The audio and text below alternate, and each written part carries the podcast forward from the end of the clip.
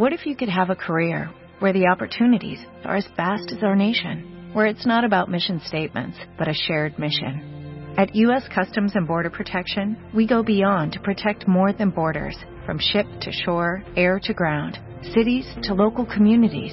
CBP agents and officers are keeping people safe. Join U.S. Customs and Border Protection and go beyond for something far greater than yourself. Learn more at cbp.gov/careers. Este mes de agosto, en Revista MOA, La Suerte. En portada, Emanuel nos abre su juego. ¿Estás buscando chamba? Lo que nunca debes preguntar. ¿Tú caliente, el otro durmiente? ¿Y ahora? ¿Necesitas terapia o no es para tanto? ¿Y cómo le hacemos para tener más suerte? MOA Agosto. Más de 140 páginas de suerte, conocimiento, fuerza e inspiración. Una revista de Marta de Baile. El verano ha llegado a W Radio. Marta de Baile transmitiendo para el mundo desde la cabina de W Radio.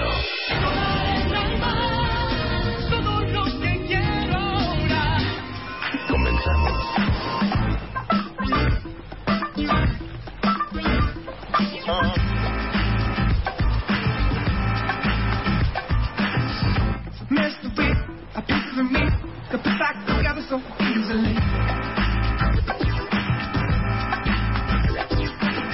You stripped me down from head to the. Thought I lost what you had now. You figured me out, you shaking me down. So won't you tell me what I'm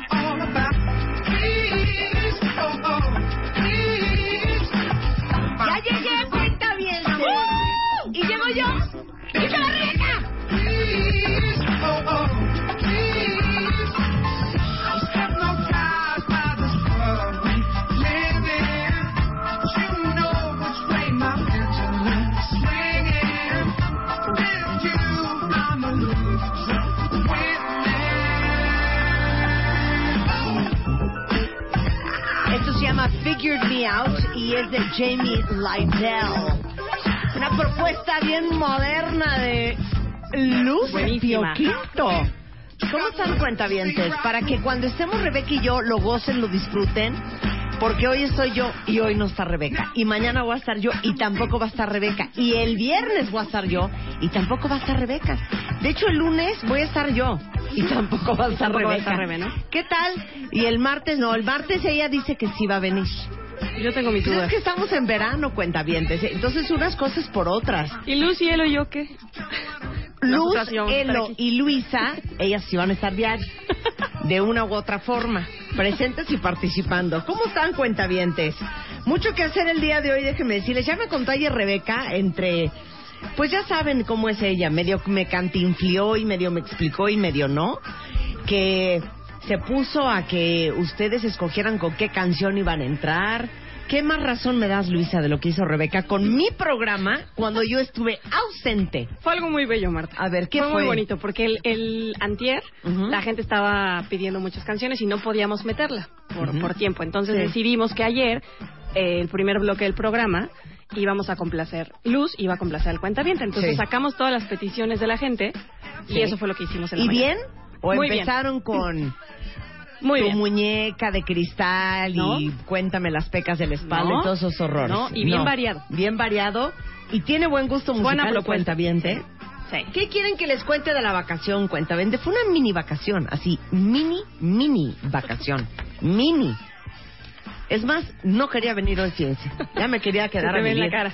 Nada, fui a un lugar que se llama Nizuc, en Cancún, que es la punta de Cancún, que es un sueño de lugar, es un espectáculo de hotel.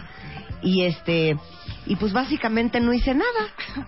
Eso es lo que querían que les contara. Y la verdad es que les digo una cosa, cuentavientes, estoy bien ardida. Bien, bien, bien ardida. Siento que el bloqueador solar es un mito. Y lo quiero poner sobre la mesa. Y qué lástima, Armando, que no eres dermatólogo, porque me gustaría hacer unas aclaraciones aquí al aire. ¿Pero por qué, Marta? ¿Te quemaste?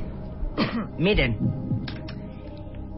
daba vergüenza la cantidad de bloqueador que traía yo en la cara, en el cuello, en el pecho y del codo hasta la punta de los dedos. O sea, vergüenza. O sea, mis hijas me decían, mamá, para, para. Porque agarré unos, unos bloqueadores como de maquillaje.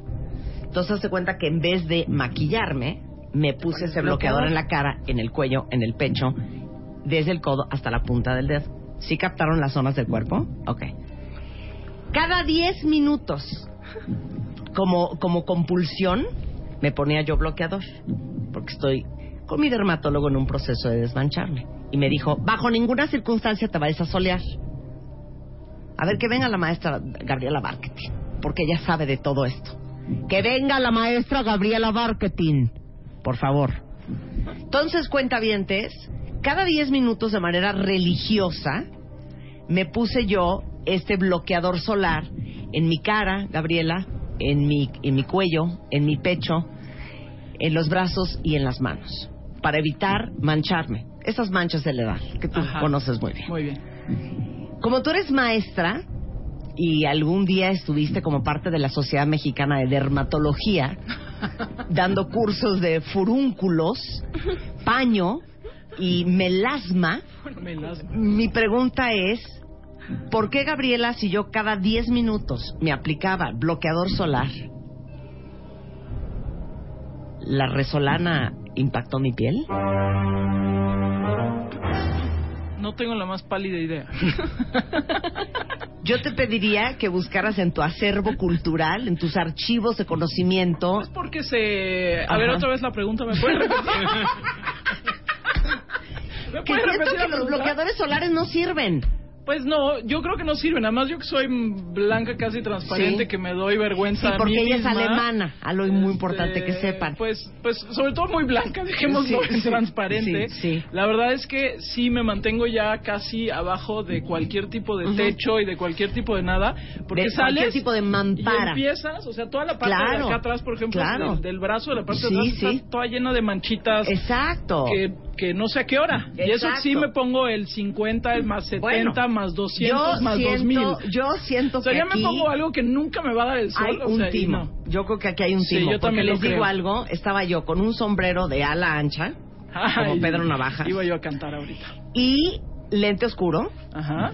abajo de la sombrilla, Pero también la resolana pega en el en todo, ¿no? En el agua, en el piso, en, en la el arena. piso, en la arena, en- exacto. O sea, la única Entonces- solución es que ya no te vayas de vacaciones y no, vengas yo, a yo trabajar. creo que la...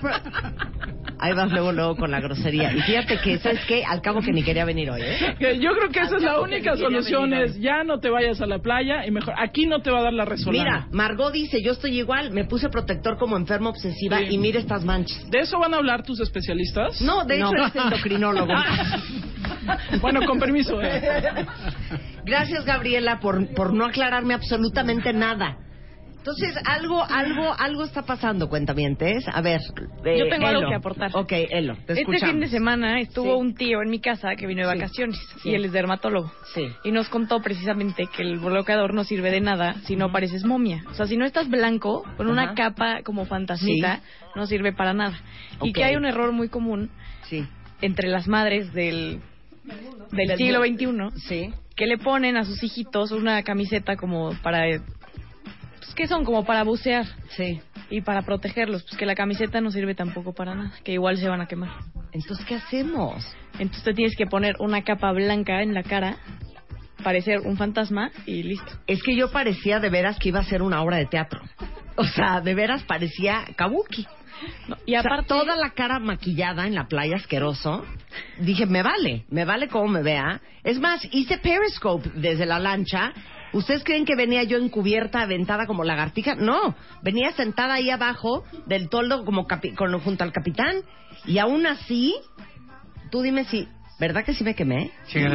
Estoy que me lleva el diablo. Estoy que me lleva el diablo, cuentavientes. Y hay, hay, hay otras que dicen que, que sí.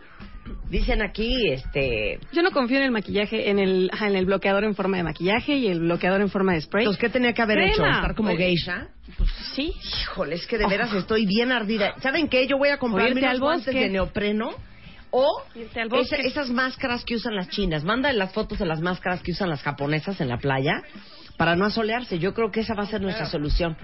y salir pues con un traje de neopreno como si fuera uno a bucear, pero no bucear. Mira, una de esas. Así voy a andar yo. Tuiteales eso. Así voy a andar yo en la playa la próxima vacación porque estoy harta del sol. Y yo, y yo los veo a ustedes que de repente no se ponen ni bloqueador en México, en, en, en su ciudad, pensando que, ay, no pasa nada, pues si no estoy en Acapulco. Y no, muy mal luz, muy mal se los digo en serio, porque el sol de los 20 se paga a los 40. Ya no voy a seguir discutiendo. Pídeme en Amazon el Face Skinny, por favor. ¿Qué vamos a hacer? El Extreme Makeover Home Edition. Bueno, cuentavientes, ya que estamos en plena remodelación de la casa de Nadia, que es la ganadora del Extreme Makeover Home Edition, y ya tenemos arriba el primer capítulo, si ustedes entran a martadebaile.com o wradio.com.mx, van a poder conocer la casa y cómo en conjunto con Camaleone, que tiene unas persianas divinas, Comex, que se ha portado espectacular con nosotros en este Extreme Makeover, Elbex, eh, Mila Home, que tiene unos muebles increíbles, The Home Store, Grupo Yapsa con los pisos y Organizarte, que se va a encargar de organizar toda la casa. Ya se inició el cambio. En este primer capítulo van a ver cómo llega Claudia Torre de Organizarte a limpiar toda la casa, cómo se hizo la selección de lo que se queda, lo que se tira y lo que se va a donar. Y también van a ver cómo llegaron todos los proveedores a explicarle a Nadia todo lo que le van a hacer a su casa. Y finalmente van a ver cómo la gente de Camaleone Persianas llegaron listos para medir y hacer persianas a la medida eh, para las necesidades de la casa. Entonces, si entran ahorita a martadebaile.com, van a ver el primer capítulo de cómo vamos con la remodelación de la casa de Nadia en el Extreme Makeover Home Edition. Y ya que entramos, ya estamos en agosto, ya hoy es agosto, ¿qué día es hoy? Ya es 5 de agosto. La que está en el hoyo, ¿eh? Ya es oficial agosto. Tienen solamente nueve días para irse a Las Vegas con sus cuates. Y ya saben que esta es una promoción que tenemos arriba en wradio.com.mx y martadebaile.com. Si quieren irse a Las Vegas con tres de sus mejores brothers, lo único que tienen que hacer es tomarse una foto los cuatro, creativa, piensen, échenle ganas, pueden o no disfrazarse, pueden o no representar una anécdota que hayan tenido los cuatro juntos y contarnos esa anécdota en 500 caracteres en cualquiera de los dos sitios. Tienen hasta el 14 de agosto para mandarnos su anécdota y su foto. ¿Y qué les vamos a dar nosotros? A el mejor este cuarteto de cuates, un viaje a Las Vegas para cuatro personas hospedaje por cinco días, cuatro noches, transportación aérea en viaje redondo, traslados aeropuerto, hotel, aeropuerto, y todo esto absolutamente gratis. ¿Quieres irte a Las Vegas? Y además, ¿quieres irte a Las Vegas con tus brothers? Pon atención. Tienes que tener tu visa y pasaporte listos. Avisarle a tres de tus mejores brothers que se van a Las Vegas. Tomarte una foto con ellos. Y contarnos la anécdota más divertida que hayan tenido juntos.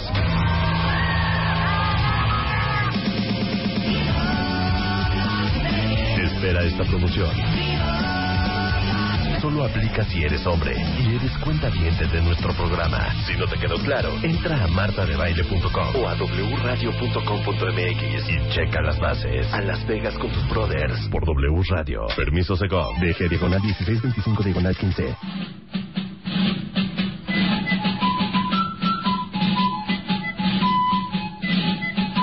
Me dan unas ganas de llorar, Cricri.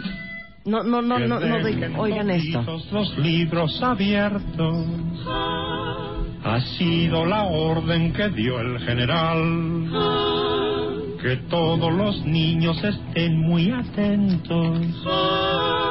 Las cinco vocales van a desfilar. Primero verás que pasa la A. O sea, cuando tenían los niños infancia, ¿eh? Y no estaban viendo horrores de caricaturas en la televisión ni canciones so- soeces. Déjenme decirles que ahora que están los niños de vacaciones, aquí en W Radio organizaron algo espectacular. El próximo 13 de agosto, cuentavientes, para que se lo digan a sus hermanas que tienen hijos, este, para sus propios hijos, para los nietecitos, para los sobrinos, para los ahijados. El 13 de agosto, que es no mañana, sino el otro jueves, van a hacer un concierto impresionante en el Zócalo de la Ciudad de México para celebrar los 80 años de Cricri, que saben ustedes que nació aquí en la XCW. Entonces, va a ser una doble alegría porque van a comenzar los festejos por los 85 años también de W Radio.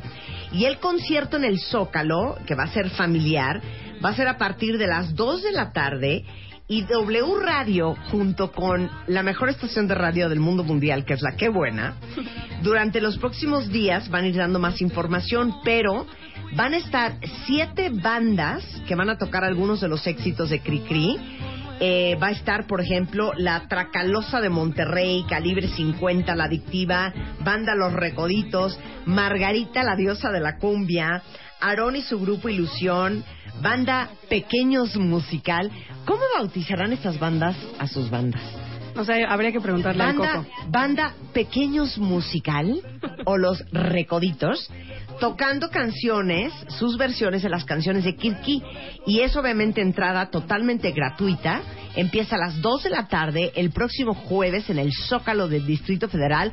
O sea que si alguien tenía que venir al DF por alguna razón del interior de la República que nos están escuchando a través de la cadena W, pues está bueno que en vez de venirse el viernes se vengan el jueves, porque el jueves va a estar impresionante el holgorio, la rebambaranda que se va a armar en el Zócalo a las 2 de la tarde.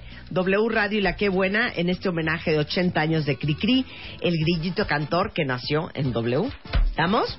Estamos. ¿Qué dicen de mis rollos de los bloqueadores? Que nadie Los bloqueadores de tampoco. maquillaje solo sirven para la ciudad. La quemada fue porque el ángulo de movimiento de la mano no permitió una buena aplicación del spray en el hombro. Cállate. Dice aquí, este, por eso no ayuda mucho taparse los rayos de arriba, sombrero, sombrillas, y el rebote te afecta casi igual.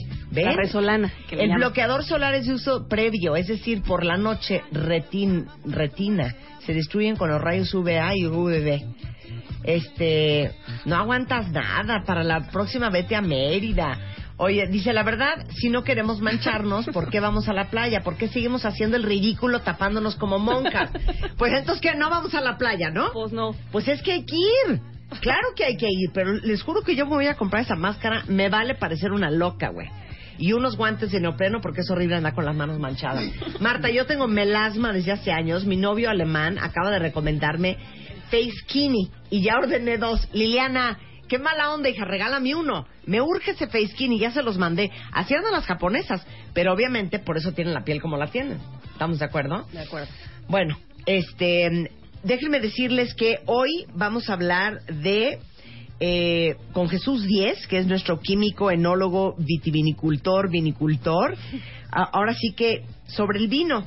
Vamos a hablar de las piedras preciosas. Sí. Va a venir José Dávalos y vamos a hablar de cómo diferenciar entre una piedra auténtica y una no falsificación, o sea, entre una circonia y un brillante de verdad, entre un ópalo y un timo, entre un lapislázuli, entre un ojo de tigre, entre una amatista, entre un rubí ¿Cuánto o vale esmeralda, exacto, cuánto vale un zafiro. Vamos a hablar de piedras preciosas, pero ahora regresando, vamos a hablar con el doctor Armando Blanco. Él es especialista en endocrinología pediátrica. Y agárrense porque van a entender tantas cosas de su cuerpo, sobre todo si no han podido bajar de peso. No se vayan, ya volvemos.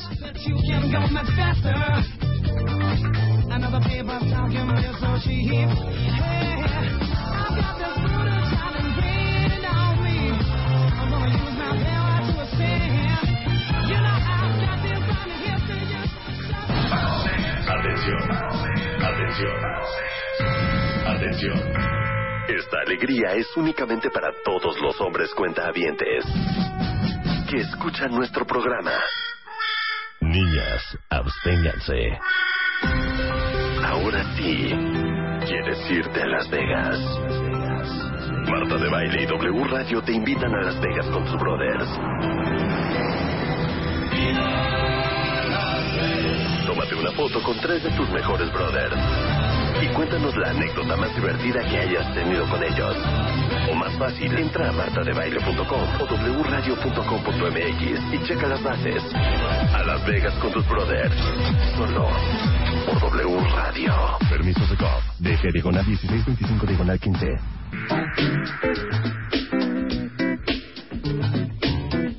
Son 10.31 de la mañana en W Radio. Quiero que saquen papel y pluma, cuentavientes, Porque estoy con el doctor Armando Blanco, es especialista en endocrinología pediátrica, o sea, es pediatra endocrinólogo. Endocrinólogo es el doctor que ve todas las hormonas. Así es. ¿Ok? Así es. Bienvenido, doctor Armando Gracias, Blanco. Muy buenos días, buenos días a tus Lo vamos a hacer de la siguiente manera, cuentavientes, porque hoy van a aprender, no saben cuánta cosa.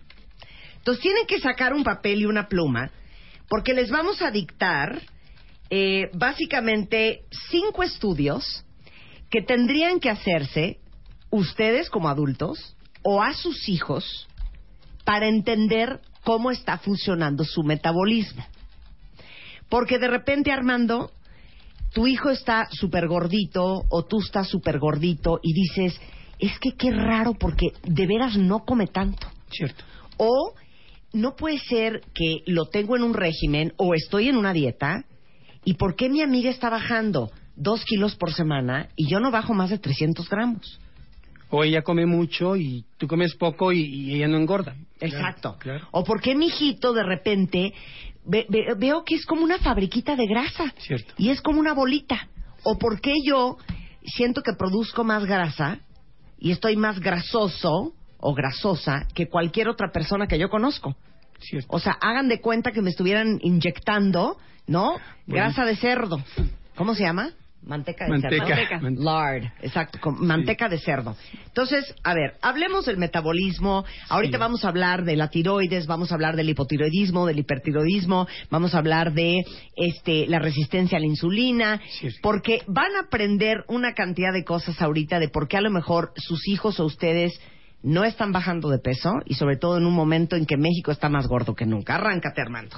Bueno, no, creo que eso es importantísimo porque cuando hablas del metabolismo, obviamente estamos eh, tratando de imaginarnos cómo el organismo trabaja, con qué velocidad consume la energía, Ujú. por qué a veces se consume menos y por qué a veces necesitas más o por qué a veces la almacenas. Entonces, existen diferentes hormonas en el organismo que nos ayudan a utilizar la energía para hacernos dar una mejor calidad de vida, para sentirnos fuertes, eficientes, motivados, o que no podamos utilizar esta cantidad de energía y estemos deprimidos, poco animosos y además aumentando de peso. Ajá. Entonces, eh, existen varias hormonas que nos ayudan a eso. Tú sabes que todo lo que comemos eh, prácticamente se convierte en azúcar porque es como usamos la, la energía. Hasta la carne, la sopa, todo al fin y al cabo se va a convertir en, azúcar, en sí. glucosa, para poder utilizarla como nutriente. Pero este, esta energía, una vez que está en el torrente sanguíneo, tiene que entrar a las células para entregarse como, como alimento, como energía. Y tus células están pidiendo, por, por el trabajo acelerado que, que se tiene de- en, el, en el espacio intracelular, requiere de estar consumiendo energía constantemente. Igual si te comes, paréntesis, quítame la música, Chapo, si te comes un pedazo de bistec, Sí, un huevo duro, sí, un pan con mantequilla sí, o unas galletas. Al final el cuerpo todo lo procesa en glucosa. Sí, en energía y, Ujú. y- y lo va a convertir en azúcar para poder utilizar esa, esa sustancia como, como una, un energético vital. La gasolina del cuerpo. La gasolina del cuerpo. Ok. Eh, por ejemplo, mira, es, es muy importante un estudio que recién se hizo en España, es muy, muy novedoso, donde nosotros estábamos acostumbrados a pensar que los bebés suben de peso porque están tomando mucha leche y decimos la leche que está tomando tiene mucha grasa, está tomando, está comiendo más grasa que lo que requiere y por eso está subiendo de peso. Y, y este estudio que, del que te hablo nos, nos cambia un poquito el, el concepto porque Resulta que los niños que no están alimentados al seno materno reciben de forma muy temprana las fórmulas eh, industrializadas que tienen leche de vaca. Y los niños eh, españoles, resulta que el 95% de los lactantes españoles que reciben leches industrializadas tienen un exceso de proteínas. Y este exceso de proteínas, al fin y al cabo, es un exceso de calorías que les está predisponiendo a desarrollar obesidad en, en etapas tempranas de la vida. Y no era grasa, Sí. eran proteínas.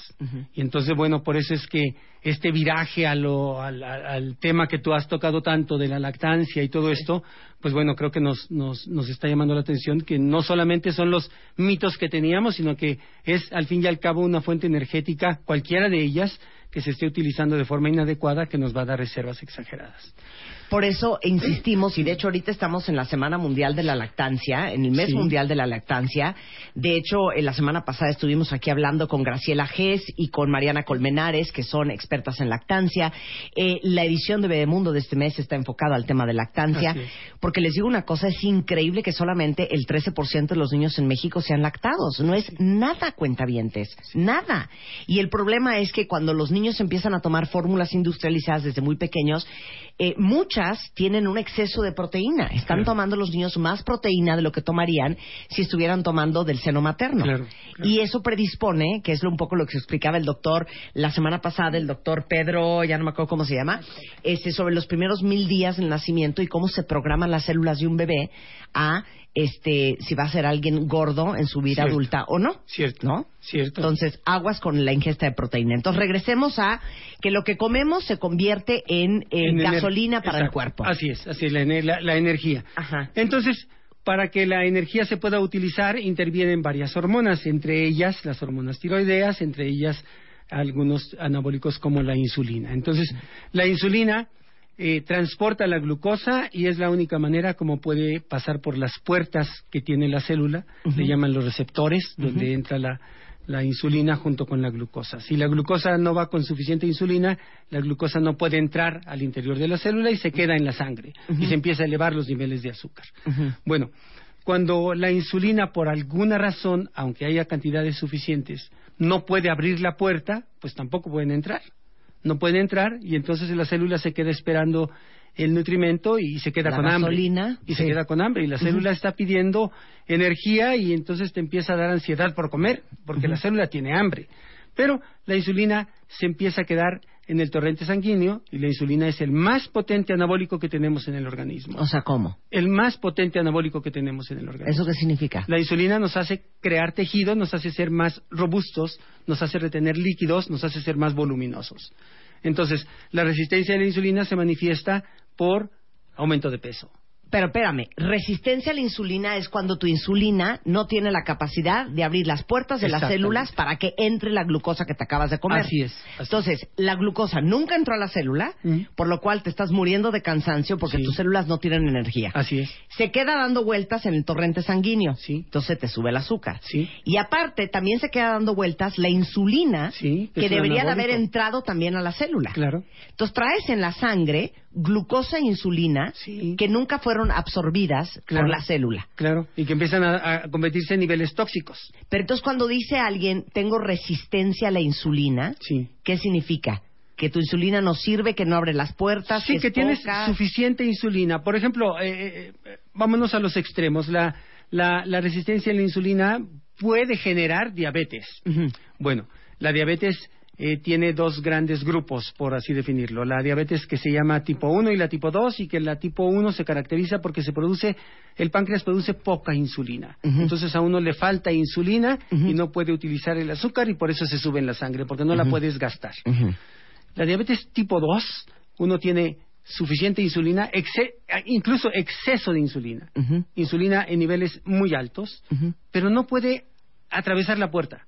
No puede, trae la llave la equivocada. sí. Exacto, trae la llave equivocada y no puede entrar a la célula porque los receptores se cierran y con esa llave que trae la insulina no puede entrar. Se queda afuera y entonces se empieza a juntar en la sangre y, en- y se elevan los niveles de la insulina. Entonces, cuando tú haces un estudio para saber si los niveles de insulina son los apropiados, generalmente los medimos en ayuno y con una prueba de reto. O sea, le pedimos que coma carbohidratos para ver si de veras esa insulina funciona. Entonces, espérame, vas al laboratorio, Mm, Sí, que es, eh, ¿cómo se llama esta, esta prueba? la determinación de glucosa y de insulina. Así, Glucosa e insulina. Sí, que, que- que se utiliza- En ayuno. En ayuno primero. Entonces llegas en ayuno, Sí, te sacan la sangre Sí. y miden tus niveles de insulina. y de glucosa. Luego te vas a la tienda de la esquina o Sí. te vas a tu casa y te metes unos hot cakes con miel, azúcar. Exceso de carbohidratos, harinas así, y azúcar. Una bomba de carbohidratos. Sí, exacto. Regresas al laboratorio después Sí. de haberte metido todo eso y te vuelven a sacar sangre. Sí, y ahí vemos hasta dónde ocurrió lo que estábamos platicando. Si cuando comiste carbohidratos la insulina es eficiente, pues entonces se va a meter a la célula y no vas a tener elevación en, en los niveles sanguíneos. Si lo que pasó es que no utilizas de manera adecuada esa, ese nutriente, la insulina no está utilizándolo, no lo puede meter a las células, se quedan en la sangre y los niveles después de comer van a salir elevados. Ahorita les decimos qué pasa con alguien que tiene resistencia a la insulina, pero es glucosa insulina en ayuno y luego postprandial. Postprandial, sí, porque, Postprandial. porque la otra es, eh, en el laboratorio utilizan una sustancia de azúcar que le llaman dextrosa y te dan una carga de este, de este líquido, pero es riesgoso si no sabes si tienes o no diabetes, a lo mejor te pueden Claro. dar eso y, es- y se te va muy alto. Entonces lo hacemos siempre al principio en ayuno y postprandial, como tú lo dijiste. Ok, ya apuntaron eso, cuentavientes, es importantísimo. Ahora, ¿cuáles son las características de una persona adulto o niño que tiene resistencia a la insulina? Bueno, lo primero es lo que tú decías, que se siente uno cansado porque no recibe uno la energía en las células. Las células están pidiendo nutrimento y entonces se siente uno cansado y enojado porque, porque necesitas comer y te empieza a dar ansiedad por comer carbohidratos. Entonces, es, es muy común que la consulta llegan y te dicen, es que no es posible porque acabamos de comer y a los 20 minutos ya tiene hambre. Sí. Y a los 20 minutos ya le dio mucha hambre y tiene que volver a comer y está buscando azúcar y está buscando carbohidratos, harinas y azúcares. Entonces, bueno, eh, cuando comes, se queda con hambre la célula y te da ansiedad por comer y al ratito tienes que comer. Y se hace un círculo vicioso porque comes más, más peso, más hambre, más insulina, más peso, más hambre, más insulina. Y eso entonces es difícil de vencer si no tienes las medidas adecuadas para eso y se convierte en algo crónico y se acostumbra a uno y, y dice, no, pues así soy yo. Claro. ¿La gente con resistencia a la insulina produce más grasa?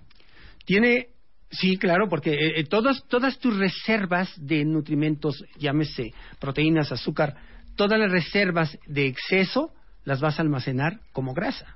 Entonces, ese, ese exceso. O sea, en vez de haber guardando. entrado a la célula y ser usado Exacto. para, para, eh, para caminar, para pensar, para todas tus actividades del día, se queda dando vueltas en el cuerpo. Entonces, como no tiene a dónde irse, Sí, la se te va a las nalgas, la a las caderas y a claro, la panza. La almacenas en el Así closet de, la grasa. Entonces la Sí. almacenas ahí y la vas guardando.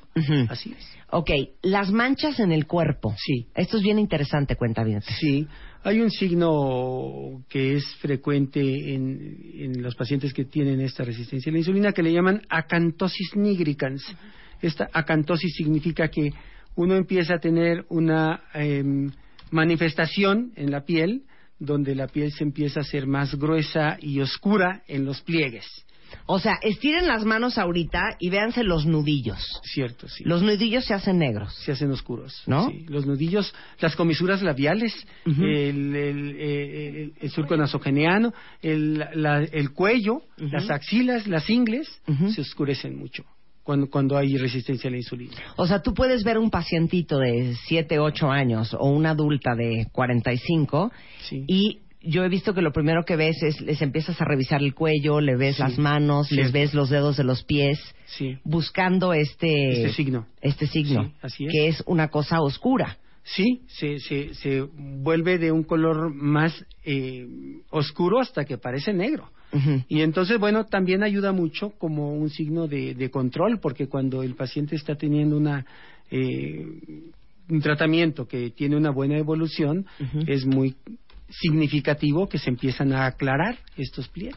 Y les digo algo, eh, esto del, del color de la piel es algo bien importante porque de repente ustedes pueden ver a sus hijos y ver que tienen los nudillos negros o los codos o las rodillas o las axilas o el cuello y entonces tú juras que este niño no está bien bañado. Entonces lo vuelves a tallar y lo tallas y lo tallas jurando que es una cuestión de higiene, Ciertísimo. sin saber que ese niño a lo mejor lo que tiene es resistencia a la insulina. Cierto, cierto. En los adultos, cuando esto es muy crónico, entonces la piel del cuello se vuelve muy gruesa y empiezan a aparecer eh, los, los signos mucho más evidentes porque se oscurece y, y, y ellos, ellos piden ayuda por eso. ¿no? Entonces, les digo algo, cuentavientes, para todos los que dicen, mi hija quiere comer todo el tiempo, eh, mi hija tiene las rodillas negras, será un síntoma. Qué horror, ayer mi- a mi vecino de cinco años le detectaron resistencia a la insulina. Este, yo después de comer siento una ansiedad por comer carbohidratos y soy súper delgada para todo lo que me trago. ¿Será resistencia? ¿Puede ser delgado y tener resistencia a la insulina? Sí, claro, la, la, la depende las, las reservas que tenga tu organismo.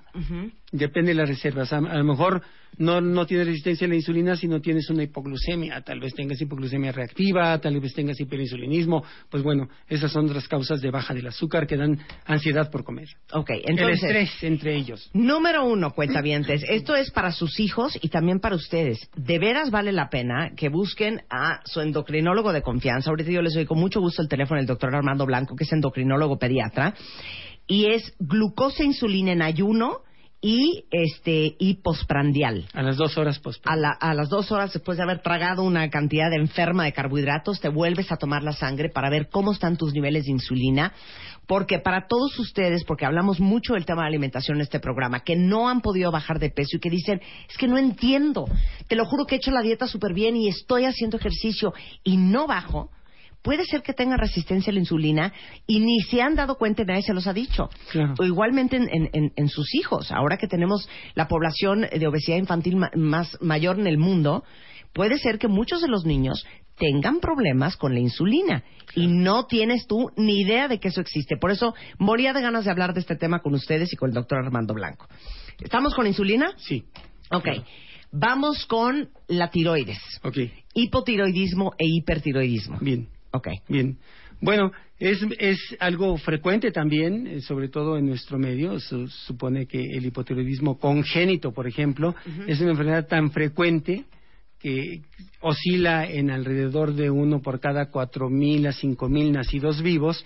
Y entonces es tan frecuente que se instituyó por ley que se incluya la prueba de detección en el tamiz neonatal. Neonatal.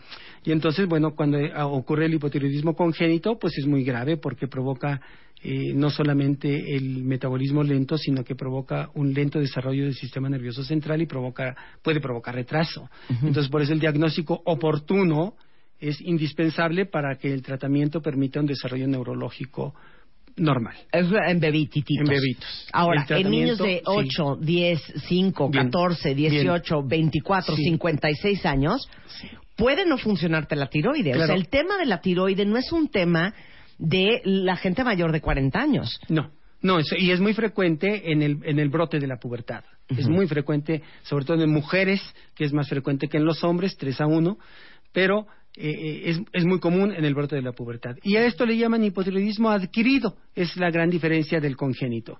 Y el adquirido suele presentarse, la causa más frecuente, le llaman por autoinmunidad, es decir, uno produce anticuerpos contra la glándula tiroides y eso es una capacidad genética, uno tiene la capacidad para producir anticuerpos que normalmente son defensas para, para tratar de evitar que tengamos eh, infecciones y Sí. todas estas cosas, pero a veces producimos un grupo que le llaman autoanticuerpos y esa es una capacidad genética que podemos heredar para producir anticuerpos contra el páncreas, contra el corazón, contra el estómago o contra la tiroides. En este caso, los anticuerpos antitiroglobulina y antiperoxidasa actúan contra la glándula tiroides y puede aparecer el hipotiroidismo en cualquier edad. Que es que tu tiroides trabaja más lento Sí. de lo que debería de trabajar. produce menos hormonas tiroideas y entonces el organismo, las hormonas tiroideas marcan la velocidad con la que trabaja tu organismo. Si tienes pocas hormonas tiroideas, tu metabolismo trabaja lento, la circulación trabaja lenta, entonces siempre tiene uno mucho frío, la piel se empieza a resecar, tiene uno infiltración eh, de una sustancia que le llaman mixedema del intestino, entonces el intestino se empieza a volver flojo, tiene un estreñimiento, aumenta uno de peso, la circulación va muy lenta, se pone uno muy pálido, la circulación llega más lenta al cerebro, entonces siempre está uno con desánimo, cansado. Entonces, aumento de peso, cansancio son signos muy comunes del hipotiroidismo. Y el hipotiroidismo lo puede tener un niño o un adulto. Por supuesto, sí. ¿no? sí, sí. Y es algo que también hay que checarse. Y eso es que con un perfil tiroideo. Con un perfil tiroideo. En los niños lo buscamos eh, intencionadamente cuando el niño está subiendo de peso y está creciendo lento, cuando crece mal, sobre todo cuando se empieza a quedar bajito. Eh, eh, Eso, eso nos puede hablar de hipotiroidismo. Porque comúnmente los niños que tienen hiperinsulinismo o resistencia a la insulina, como la insulina es un anabólico, son niños gorditos y grandotes. Son grandotes, están arriba de la media en la gráfica. Entonces uno los ve y, y- y por eso antes se, se pensaba que era reflejo de un niño sano, por verlo grandote, robusto y chapeado. Pero pues bueno, eso podría estar generando consecuencias que van a pasar factura en la adolescencia por el cortisol, perdón, por el colesterol, los triglicéridos y todo esto, ¿no? Por supuesto. A ver, dice aquí, a mi hermana le diagnosticaron hipotiroidismo y según le dijeron que la tiroides no se estabilizará hasta que se embarace. No, yo, yo creo que es el cuñado porque Sí, sí, sí, no. Sí. No, No, yo creo que no, no. no tiene que ver. Busquen una segunda opinión, muchachos, porque cre- creemos que no tiene nada que ver. No. Pero este cuento de la tiroide, también se los digo en el caso del hipotiroidismo, es porque de repente uno asume que todo le funciona bien. ciertísimo. ¿Cuántos de ustedes ya se fueron a checar la tiroide? Es que sí debería de ser un examen anual para todos, checarte Sobre- sí. cómo está tu tiroide. Sobre todo si hay antecedentes familiares. Ujú. Sí, vamos a suponer que la mamá tiene hipotiroidismo y diciendo, sí, pero ya lo agarró de grande, le ocurrió ya estando mayor. No le hace. Si empiezas a tener síntomas de esto, vale la pena checarlo porque a lo mejor tiene los anticuerpos. Ok, y el hipertiroidismo, Sí. que me imagino que es que produce mucha más Mucha, hormona más tiroidea hormona, que la necesaria, ¿cuáles son los síntomas? Es todo lo contrario. Aquí el metabolismo trabaja muy rápido, la circulación va muy rápida, entonces está uno muy acelerado, siempre tiene uno calor, tiene uno hiperhidrosis, está uno sudando las palmas, está uno eh, nervioso, angustiado, insomnio, taquicardia, baja de peso, diarreas, trastornos del ciclo menstrual. Todas estas consecuencias son por un metabolismo acelerado. ¿Y gordura o No, flacura? fla- bajan de peso, bajan de peso. Ay, es un hipotiro un hipertiroidismo, hijo. Ahora, eh, regresando, eh, bueno, en los dos casos, en resistencia a la insulina, cuentavientes, y en el caso de el hipo y el hipertiroidismo, eh, son cosas que se pueden controlar Así es. y que se pueden curar. Sí, sí, sí. Lo que pasa es que requiere de mucha participación del paciente, sobre todo la resistencia a la insulina, porque es modificar el estilo de vida. A ver, ¿qué se tiene que hacer cuando tú ves a un niño o un adulto con problemas de resistencia a la insulina?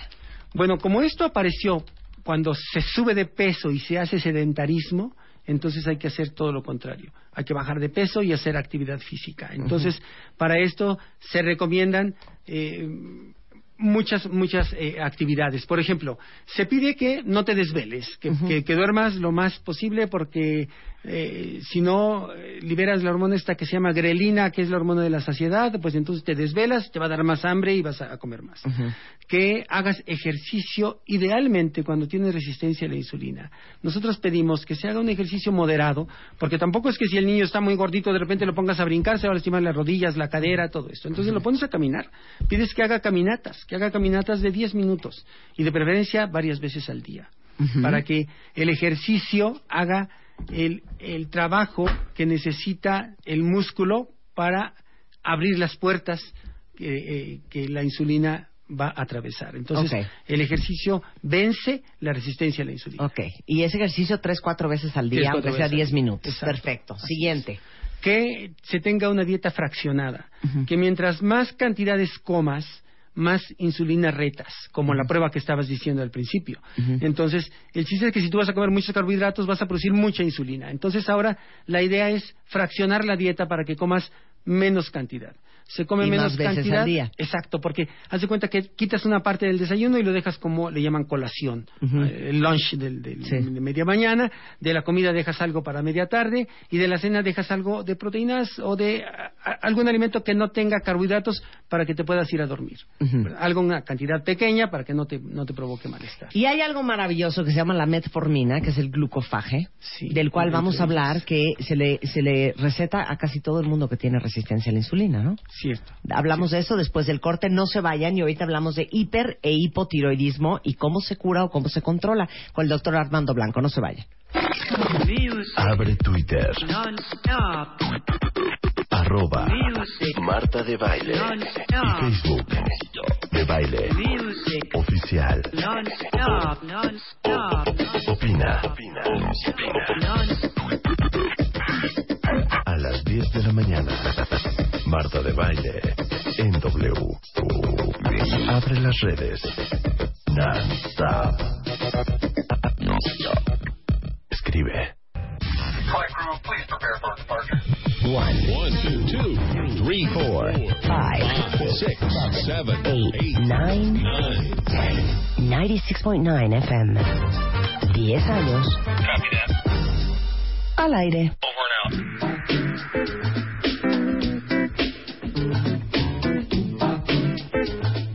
5 de la mañana en W Radio. Estamos hablando con el doctor Armando Blanco, que para su alegría es endocrinólogo pediatra. Eh, aunque tú ves específicamente niños, ¿ves también adultos?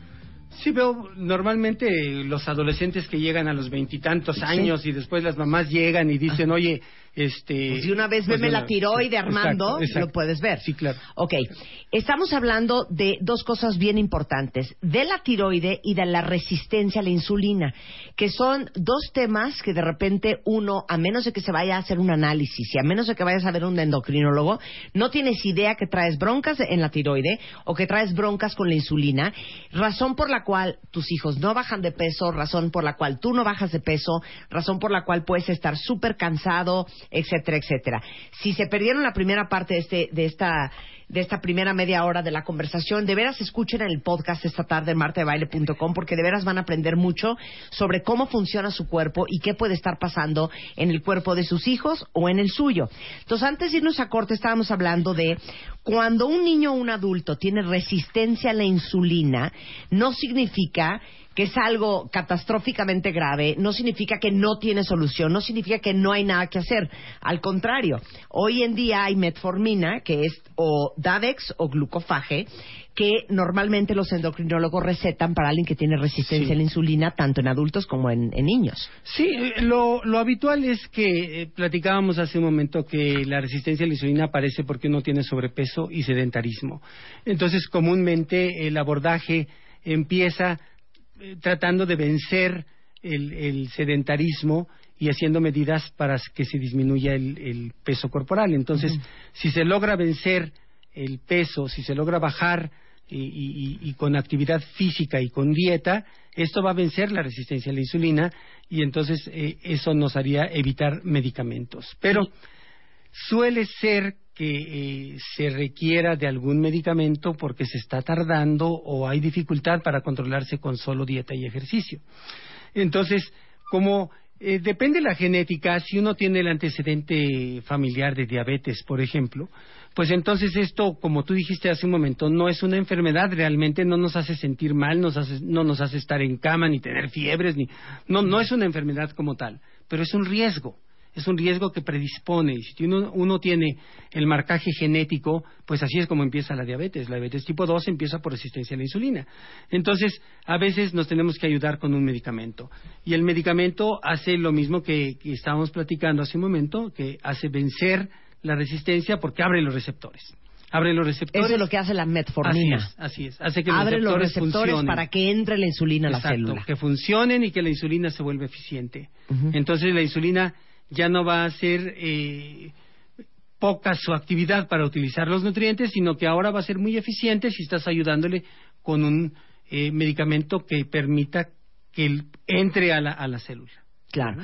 Les voy a decir otra cosa, eh, voy a tratar de omitir nombres, pero creo que es bien importante, cuentavientes, que cuando vayan a hacerse estudios, no importa si es un perfil tiroideo, una biometría hemática, glucosa, insulina, eh, cortisol, lo que sea que se vayan a hacer, que sea un muy buen laboratorio. Les voy a decir por qué. Es bien fácil que de un laboratorio a otro te den un resultado bien diferente.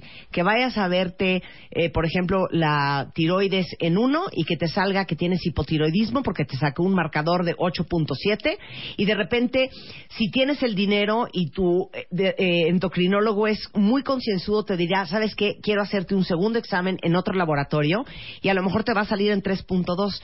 Entonces, de repente uno cree que el laboratorio en el que estás tiene la última palabra y que está haciendo todo perfectamente bien. Y yo sí he escuchado, Armando, de eh, malos resultados que dan malos diagnósticos Cierto. que por ende te acaban dando un tratamiento que no era el que necesitabas porque el diagnóstico, el resultado del laboratorio era incorrecto. Entonces, que estén bien abusados en qué laboratorios están haciendo sus pruebas. Biomédica es un extraordinario laboratorio, Olarteac es un muy buen laboratorio, y hay muchos otros laboratorios que lo hacen muy bien y muchos otros que lo hacen muy mal, cuentavientes. Entonces, si ustedes no van a invertirle un dineral a estarse haciendo una prueba en uno, otra en otra, otra en otra, para poder cotejar y ver que es bastante sensato los tres resultados, entonces cojan desde el principio un muy buen laboratorio. ¿Miento o no? O miento. No, tienes toda la razón. Eh, eh, es algo que a veces nos confunde mucho y, y crea crea inconformidades, pero sobre todo riesgos, porque puedes hacer un diagnóstico en base al, al resultado del laboratorio. Entonces, sí conviene mucho tener la, la suspicacia de relacionarlo con los datos clínicos y si el resultado no te resulta tan eh, Disparejo. tan disparejo, pues entonces eh, lo podrías confiar, pero pero es común, es común que digas no me checa, no me checa, no me checa, no no no es algo que que, que esperaba, entonces pues vale la pena confirmarlo o reconfirmarlo. Exactamente. Y para terminar, el tema de la alimentación y el crecimiento específicamente en los niños. Sí, bueno, eh, el, el tema es categórico porque si nosotros decimos que la mala nutrición ofrece trastornos de salud, los niños expresan un mal crecimiento en cuanto su su a- Su alimentación está siendo inadecuada. Está tomando agua el doctor porque no, no ha parado de hablar de los últimos se 40 secó su minutos. Adelante, doctor. Perdóname. No. Perdóname. Bueno, sí te decía, el niño debe requerir una cantidad suficiente de nutrientes y balanceada para tener una buena expresión del crecimiento. Y que si el niño tiene una afectación de salud, cualquiera que sea, si es de forma crónica, afecta su velocidad de crecimiento. Entonces, si el niño tiene un trastorno del crecimiento, debe de ser evaluado de forma temprana, lo más pronto posible, para descartar trastornos del crecimiento y ofrecer un tratamiento oportuno para que se exprese o, o alcance la talla que debería de tener si está sano.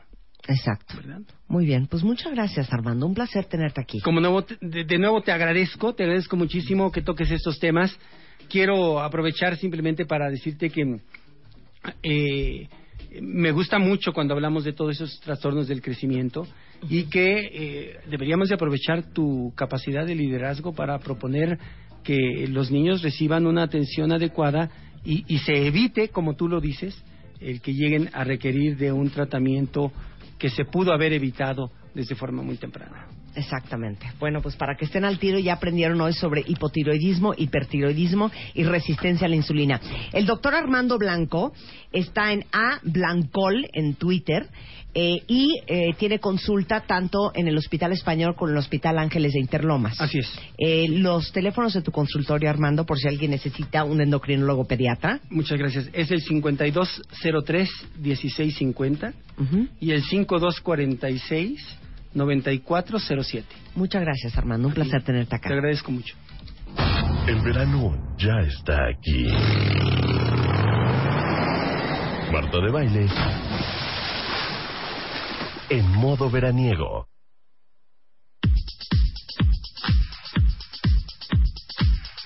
Y son amigos, el doctor Carlos León. Pura medicina el día de hoy, cuentavientes, porque hoy vamos a hablar con el doctor Carlos León, que, como ustedes saben, es eh, especialista en alergias, es médico cirujano, pero tiene una subespecialidad en inmunología clínica y alergias. De hecho, es director general del Centro de Asma y Alergia de México y es presidente del comité organizador del Día Mundial del Asma en México. Y justamente ahí viene la temporada de alergias, Carlos. Bueno, ya casi llegamos otra vez. ¿Cuándo es ya oficial? Bueno, oficial, yo diría que empezando las lluvias empieza otra vez a haber problemas alérgicos, empieza otra vez a haber resfriados, eh, bueno, resfriado común por virus y luego el invierno y ya estamos en, en pleno en plena temporada de alergias. O sea, nada más dinos para todos los alérgicos y para todos los que tengan hijos alérgicos, ¿a partir de qué día nos va a cargar el diablo? Octubre, primero de ya nos va a octubre. cargar el diablo. Sí, Sí. porque la temporada de asma y de alergia y de rinitis, si bien en la primavera son importantes las alergias, yo creo que lo peor es el invierno, en este país y en esta ciudad. Bueno, para los niños que tienen alergias, que todo el día moquean, que todo el día estornudan, que todo el día tienen garraspera, como el doctor Armando Blanco que se escapó de morir ahorita, que todo el día tosen, que tienen muchas flemas, ¿existen alergias o contagios que son propios de una específica temporada del año? ¿No? Sí, claro, bueno, eh, tenemos sobre todo, en el invierno hay mucha influenza y mucho rinovirus, pero ya en, eh, al final del verano, en época de lluvias, empezamos a tener otra vez resfriados provocados por virus, otra vez rinovirus es el más común, virus de influenza puede ser, algunos adenovirus. Fíjate, es importante que la gente, la gente que nos escucha sepa que todas estas infecciones son virales y no necesitan antibióticos. ¿Qué necesitan? Cuidados generales, un antihistamínico, eh, un analgésico y algo que es parte de la medicina. Todas las enfermedades requieren cuidados higiénicos. ¿Qué es eso? ¿Qué, qué son cuidados higiénicos? Eh, si tienes la nariz llena de moco, pues te la tienes que limpiar, te la tienes que lavar. O sea, no hay que absorberlos. Pues de entrada te diría, como dice mi hija, guácala, ¿no? O sea, lo primero que se me ocurre es no, porque te los tragas y supongo que sabe feo. Lo que hay que hacer es asearse la nariz con solución fisiológica, con agua con sal, y luego sonarse o aspirar la nariz de tal manera que si es un bebé pequeño, la nariz quede totalmente limpia. ¿Qué pasa si la nariz está llena de moco? Porque el moco se seca y se hacen costras. El niño tiene que respirar con la boca, come muy mal, o sea, un niño, con- un bebé con la nariz tapada, come realmente mal. Entonces necesitamos liberar la nariz a como dé lugar, porque eh, además los niños con gran obstrucción nasal pueden hacer apneas durante la noche. Entonces no es bueno tener la nariz tapada. Hay que tenerla limpia en todo momento. Pero ahorita por eso vino Daniela Díaz Barriga, que es gerente comercial de Baby Vac y Así es. bloguera de Ser Mamá. Porque, a ver, dile a un niño de dos años, a ver, suénate, mi amor. No saben. No Está saben imposible, Marta. no saben Está imposible que un niño de dos años, tres años, hasta cuatro años se pueda sonar. Se pueda sonar Está bien. imposible. Entonces, Baby Vac es literal un aparato para succionarle los mocos al niño. Exactamente. Pero Baby también Vac al adulto. es un dispositivo Ajá. que conectamos a una aspiradora casera Ajá. y aspiramos los mocos del niño. Sinceramente, y hablando po- como mamá, de- Sí. dejamos a un lado lo de gerente comercial, hablando como mamá, mi hijo tiene dos años. Sí. Cuando yo conocí el Baby Back, dije, con esto le voy a sacar el cerebro. Sí, claro. Literalmente, dije, en mi vida voy a conectar Ajá. un dispositivo a la aspiradora de mi casa Sí. para aspirarle los mocos a mi hijo. En el primer catarro que sale y yo ya no podía con la perilla, dije, lo voy a aspirar con, con esta. Sí. A ver qué tal. Bueno, lo aspiré, no sabes la maravilla. No sabes la maravilla. Pero aparte porque... siento que con- eh, lo conectas a la aspiradora, Sí, a la ¿no? aspiradora, al tubito. Y prendes la aspiradora, así, y se lo pones en la Y nariz. grita. que es lo peor. Es el ruido de la aspiradora y el niño grita, porque Claro. obviamente va a asustarse. Claro. Hay muchos niños que están acostumbrados al ruido, hay niños que no, pero de todos modos hay niños que van a gritar. Yo en mi caso dije, no me importa, le saco los mocos y me Claro. evito la, la infección. Porque aparte saben que explica eso del moco emposado. Bueno, la, la si te refieres a la acumulación del moco en la nariz y en la garganta, ese moco va a ser un caldo de cultivo para la proliferación de virus y bacterias. Entonces, si dejamos el moco estancado y no limpiamos la nariz del nicho, del niño, perdón, al rato va a tener una infección bacteriana que va a ser mucho más difícil de controlar, que tal vez sí va a requerir el uso de antibióticos. Y dejar la nariz obstruida eh, sin un buen drenaje puede facilitar también el desarrollo de sinusitis. Entonces, por donde quiera que lo veas, tenemos que tener la nariz libre, libre Claro. de moco. Ahora explica cómo te da sinusitis, porque acuérdense que en la cara hay una cosa que se llaman los senos paranasales. Sí. ¿Dónde bueno, están? En- atrás de la frente, atrás de los ojos y atrás de los pómulos. Hay senos maxilares, cavernas. frontales. Son unas cavernas que lo primero que sirven es para dar resonancia a la voz. Y la segunda función es para que te enfermes. Porque cuando esas cavernas que producen normalmente moco no lo pueden drenar, el moco no sale, se queda atorado y entonces se produce una sinusitis alérgica o una sinusitis bacteriana o una sinusitis aguda o crónica. Y la sinusitis es realmente mucho más difícil de tratar que una rinitis o que una gripa común y corriente. Claro. Entonces, cuando tú tratas con higiene una, una gripa normal, estás previniendo también el desarrollo de sinusitis. Y eso es fundamental, porque estás deteniendo una enfermedad simple para evitar una enfermedad mucho más grave. Claro, ahora, me vale, me vale, me vale. Yo sé que no es para eso, Daniela, Pero el baby back lo puedo usar yo. Lo puedes usar tú. Lo he usado yo, lo he usado toda mi familia. Claro, es que qué delicia pensar. No les pasa para todos los que están escribiendo en Twitter que son súper alérgicos y producen mucho moco, porque los que somos alérgicos, ¿cuánto más moco producimos que cualquier persona normal? Eh, yo te diría que, ah, no sé, 10, 20, 30 veces. Hemos tenido pacientes que dicen, doctor, en una mañana me acabo una caja de Kleenex. O sea, es una llave de agua que no se las puede cerrar con nada hasta que les das un adecuado tratamiento. Sí, claro. Entonces, producen 10, 20, 30 veces más moco dependiendo de la gravedad de la alergia o de la gravedad de la infección que tengas en la nariz. ¿El baby back de dónde es? eh, el baby Dani? back nosotros lo traemos de Hungría, de Budapest, Hungría. El, producto es completamente europeo. Allá está, tiene más de 20 años y lo traemos a México desde hace un año. Es un producto súper nuevo aquí en México. Muchas mamás ya lo conocen, muchísimas mamás ya lo recomiendan. Hay pediatras que también lo recomiendan, que lo conocen y están encantados con el producto. Entonces, literal, lo conectas a la aspiradora y Exactamente. se lo pones en la nariz a tu bebé o te lo pones en la nariz tú.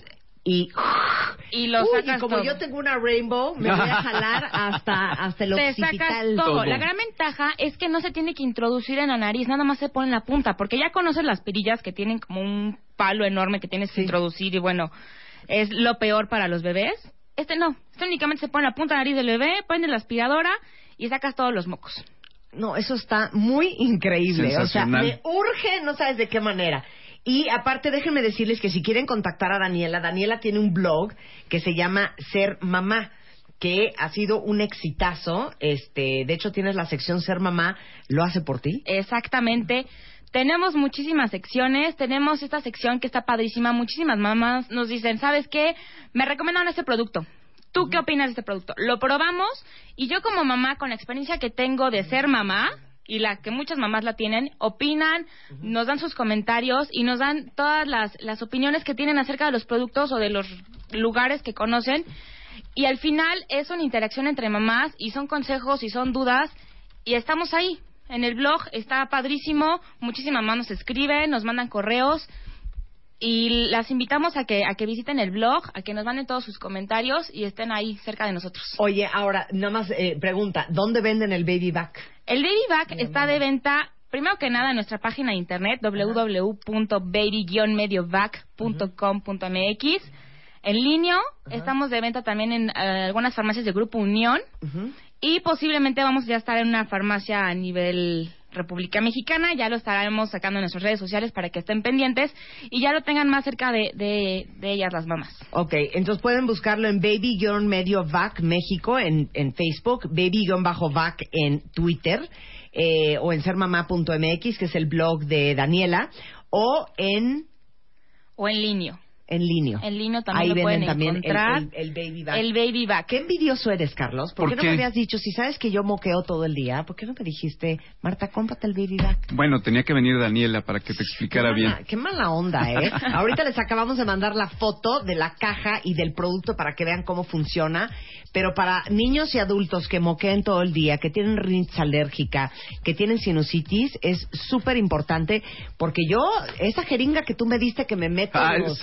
Los lavados, me dio una jeringa Lo peor. como para pavo. El doctor Sí. Carlos León. Les juro que es una jeringa del tamaño de esas para inyectar el pavo, Sí. para meterme el, el agua fisiológica. Bueno, y después de eso te succionas todo lo que quede. Y luego me Con el succiono. baby back. No, hombre, Ya, ya, ya con eso hecha. ya la hiciste. Ahora sí que venga el otoño y el invierno. bueno, ahí está toda la información en baby-back en Twitter o en baby-mediovac México en eh, Facebook por si alguien u- ocupa. Muy bien. Este, Marta, les comentamos, va a haber alegrías. Ok. Eh, les pedimos a todas las mamás que entren a nuestras redes sociales en Baby Back, Ajá. en Facebook, que nos sigan en Twitter y que suban una foto en nuestro Facebook de su familia ahorita en las vacaciones. A las siete primeras mamás les vamos a regalar un Baby Back. Ah, muchas gracias. Entonces, ¿para qué? Para que se lo lleven a casa. Muchas gracias. Lo único que sabes que falta inventar, si Ajá. quieres lo inventamos tú y yo y nos metemos un barote. Eso me, Ya hacen el me suena bien, me Ahí suena les bien. va. Pero ponme música así como intelectual, para que yo le dé el proyecto al doctor Carlos León, que aparte de ser doctor es ingeniero. Y le A ver, piense. a, ver, Entonces ahí te va. Vamos a inventar tú y yo un cepillo, como un cepillo de mamila, Ajá. ¿ok? Pero con unas cerdas naturales De hecho, la podríamos hacer del pelo de, de, de, de algo así como, como una cosa muy suave. Entonces, va a ser un cepillo muy delgado, Ok. con, con cerdas muy largas, para que lo que te toque son las cerdas y no el, el El- palo, el tubo del metal, no, cepillo, el, no ajá. el tubo. Entonces, cuando tienes picazón en la garganta, en vez Para- de hacer así, en vez de rascarse con la lengua, Sí. tú introduces ese cepillo a la garganta, y te tallas. sacas, metes, sacas, metes, sacas, metes y te tallas. Entonces va a ser como una limpieza para el esófago, un rascado muy sabroso para el que padece de pues de irritación y garraspera. Y de hecho podríamos inventar una sustancia que le pusiéramos en los pelos Ajá. para que sea como un como una gilocaína, ¿verdad? Para cuando estás mal de la garganta anestesie. y te anestesie. Suena bien. ¿Te late mi Oye, invento? mejor te doy tratamiento con vacunas para la alergia y ya. Me- mejor se queda él con el negocio. Oye, si inventaron Baby Back y les va increíble, ¿qué no vamos a inventa- eh, Bueno. inventar un cepillo para Van a aumentar la las ventas garganta? en México. Está bien, ya lo vamos se a llevan pensar. Europa. Bueno, corte A vas a ver a las 2 de la mañana en CB Directo. Cepillo para rascar la garganta y nos vamos a quedar tú y yo pobres. Muy bien. Por Espero que no. Por, por- por dudar, por dudar de, de mi capacidad de inventar. Muchas gracias, Daniela. Gracias. Gracias a ti. Marta, que Y el doctor Carlos León, si necesitan un alergólogo pediatra, que también ve eh, adultos, porque casi todos los alergólogos son pediatras. Así es. Entonces te toca ver adultos. Eh, el doctor Carlos León está aquí en la Ciudad de México. 5523-6973 o 5543-2306. Muchas gracias. Gracias. Bueno, ahora voy a hacer el negocio yo y te vas a arder de una manera sola. cuando veas unas ventas millonarias. Estamos de regreso después del corte, no se vayan, ya volvemos. Llama a Marta de Baile. Llama a Marta de Baile. Llama a Marta de Baile. Llama a Marta de Baile. Llama a Marta de Baile. Llama a Marta de Baile. 5166-8900. Llama a Marta de Baile. Y 01800-718-1414. Llama a Marta de Baile. Llama a Marta de Baile. Marta de Baile en W. ¿Quieres irte a Las Vegas? Y además, ¿quieres irte a Las Vegas con tus brothers? Pon atención, tienes que tener tu visa y pasaporte listos. Avisarle a tres de tus mejores brothers que se van a Las Vegas, tomarte una foto con ellos y contarnos la anécdota más divertida que hayan tenido juntos.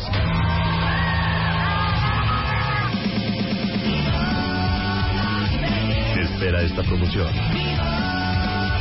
Solo aplica si eres hombre y eres cuenta de nuestro programa. Si no te quedó claro, entra a martadebaile.com o a wradio.com.mx y checa las bases. A Las Vegas con tus brothers por W Radio. Permiso Segov. DG diagonal 1625 diagonal 15. Esta sección es presentada por Bepantén, que gracias a su fórmula ayuda a proteger, humectar y regenerar la piel de tu bebé ante las rosaduras. Clave de autorización 1533 Consulte a su médico. Que la alegría de tu bebé no se interrumpa. Protégelo de las rosaduras con Bepantén, que gracias a su fórmula crea una barrera invisible que ayuda a proteger, humectar y regenerar su piel. Bepantén ayuda a proteger la piel de tu bebé. Clave de autorización 1533 00201 b 0983 Consulte a su médico. Lea las instrucciones de uso.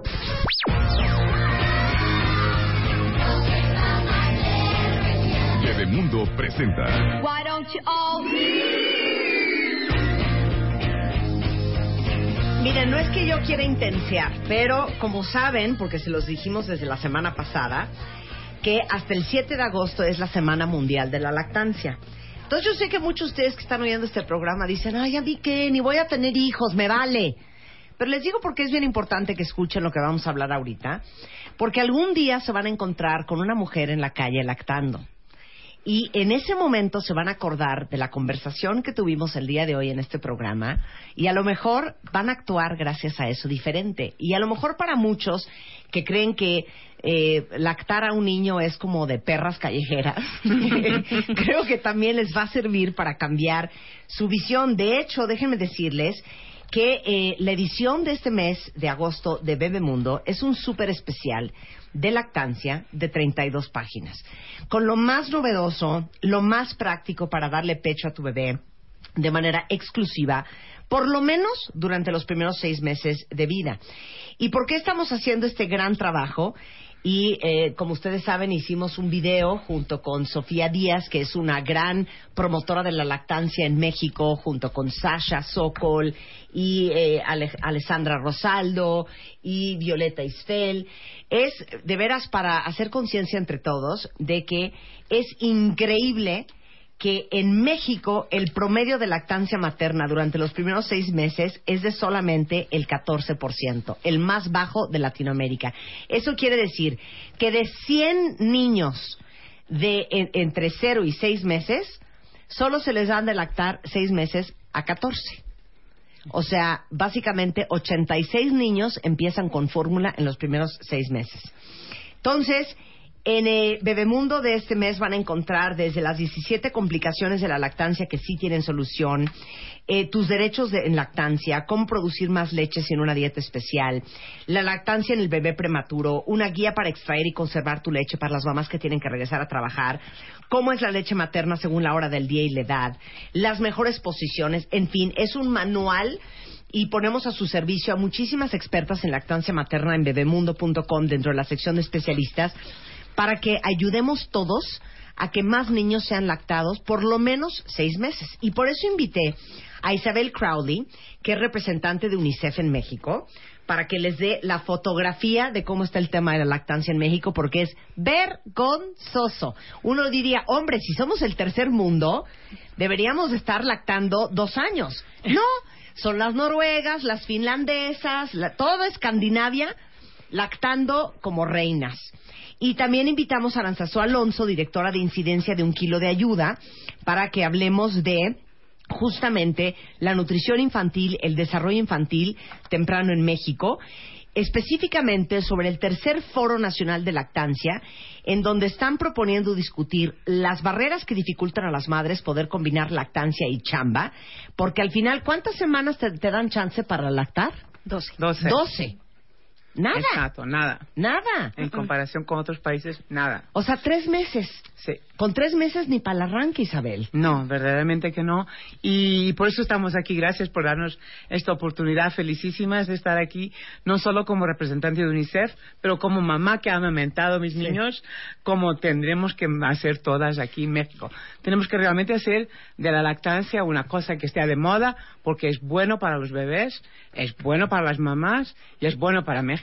Claro. Imagínense que Chile, Noruega, Hungría, Cuba, Rusia, Vietnam, sí hay 18 semanas de lactancia. y exacto. nosotras 12. Exactamente. Lo, lo notable además es que estas 12 semanas son el periodo antes y después del parto. O sea, no son todas después del parto. Claro, cual- no son los tres meses a partir de que nació el bebé. Así es. Es lo que te tomaste antes de parir y lo que te sobra después de que pares. Exactamente. Justo por eso hicimos el tercer Foro Nacional de Lactancia y este año decidimos centrarlo específicamente en estas barreras que impiden a las mujeres que trabajan, que realmente son todas, ¿no? Todas, la- ayer decían en el foro, realmente todas las madres trabajan, solo que algunas les pagan y otras no. Lo cual es totalmente cierto. Exacto. La verdad. Entonces decidimos centrar, llevamos tres años haciendo este el foro, el primer año fue el contexto, ¿no? ¿Cómo está la lactancia en México? ¿Qué pasa? El segundo año trajimos expertos internacionales, porque otros países sí pueden y nosotros no? Y este año fue, vamos a abordar un cachito del problema, trabajo y lactancia. Y para eso nos alineamos a un movimiento mundial que es la World Alliance for Breastfeeding Action, que este año planteó como tema trabajo y lactancia y tres dimensiones de análisis. Tiempo, espacio y apoyo. Y esas son las dimensiones sobre las que discutimos ayer. Oigan, a ver, nada más quiero dar números. ¿Me das tus números, Isabel? Sí. Somos el último lugar en Latinoamérica. Sí. En temas de con lactancia. 14%, 14%. en realidad. Y, y por eso lo, por aquí estamos realmente intentando a- a- apoyar a las mamás para que podemos cambiar esto status quo. Lo que necesitamos, y eso, y eso también que ver el contexto de los últimos cuatro o cinco años, hemos perdido la mitad porque estábamos realmente, teníamos 28%, pero hemos caído. Vamos de mal en peor. Vamos, sí, muchísimo. Entonces, realmente estamos en una situación increíblemente complicada que se tiene que cambiar. Y por eso estamos aquí, porque tenemos primero que decir por qué es importante dar a, a mamá, al bebé. Porque es el mejor para el bebé. Es como una vacuna que le estamos dando cuando le estamos dando el pecho, pero también porque viene con todos los ah, condimentos necesarios. Tiene la- el zinc, tiene el calcio, tiene el hierro, tiene los carbohidratos. Además, con todas las grasas, todo lo que tiene que venir, venir se adapta también con la edad del bebé, eh, en la leche, pero viene a la temperatura correcta, no tienes que... Entonces, es la forma más sana de dar realmente de, de, de dar de mamá a los bebés. Eso es un, un, punto. El segundo punto también es, y estamos enfocando mucho también en el foro, cómo podemos realmente apoyar a las mamás que trabajan. Claro, porque, cuando... estoy viendo que una, solamente una de cada diez mujeres que trabajan están amamantando. Exactamente, que es un, un trágico. Pero lo que ha pasado, si ves la, la dinámica, en los años 80 teníamos como el 25% de las mamás que amamentaban pero ahora tenemos como que, que, que están trabajando, ¿no?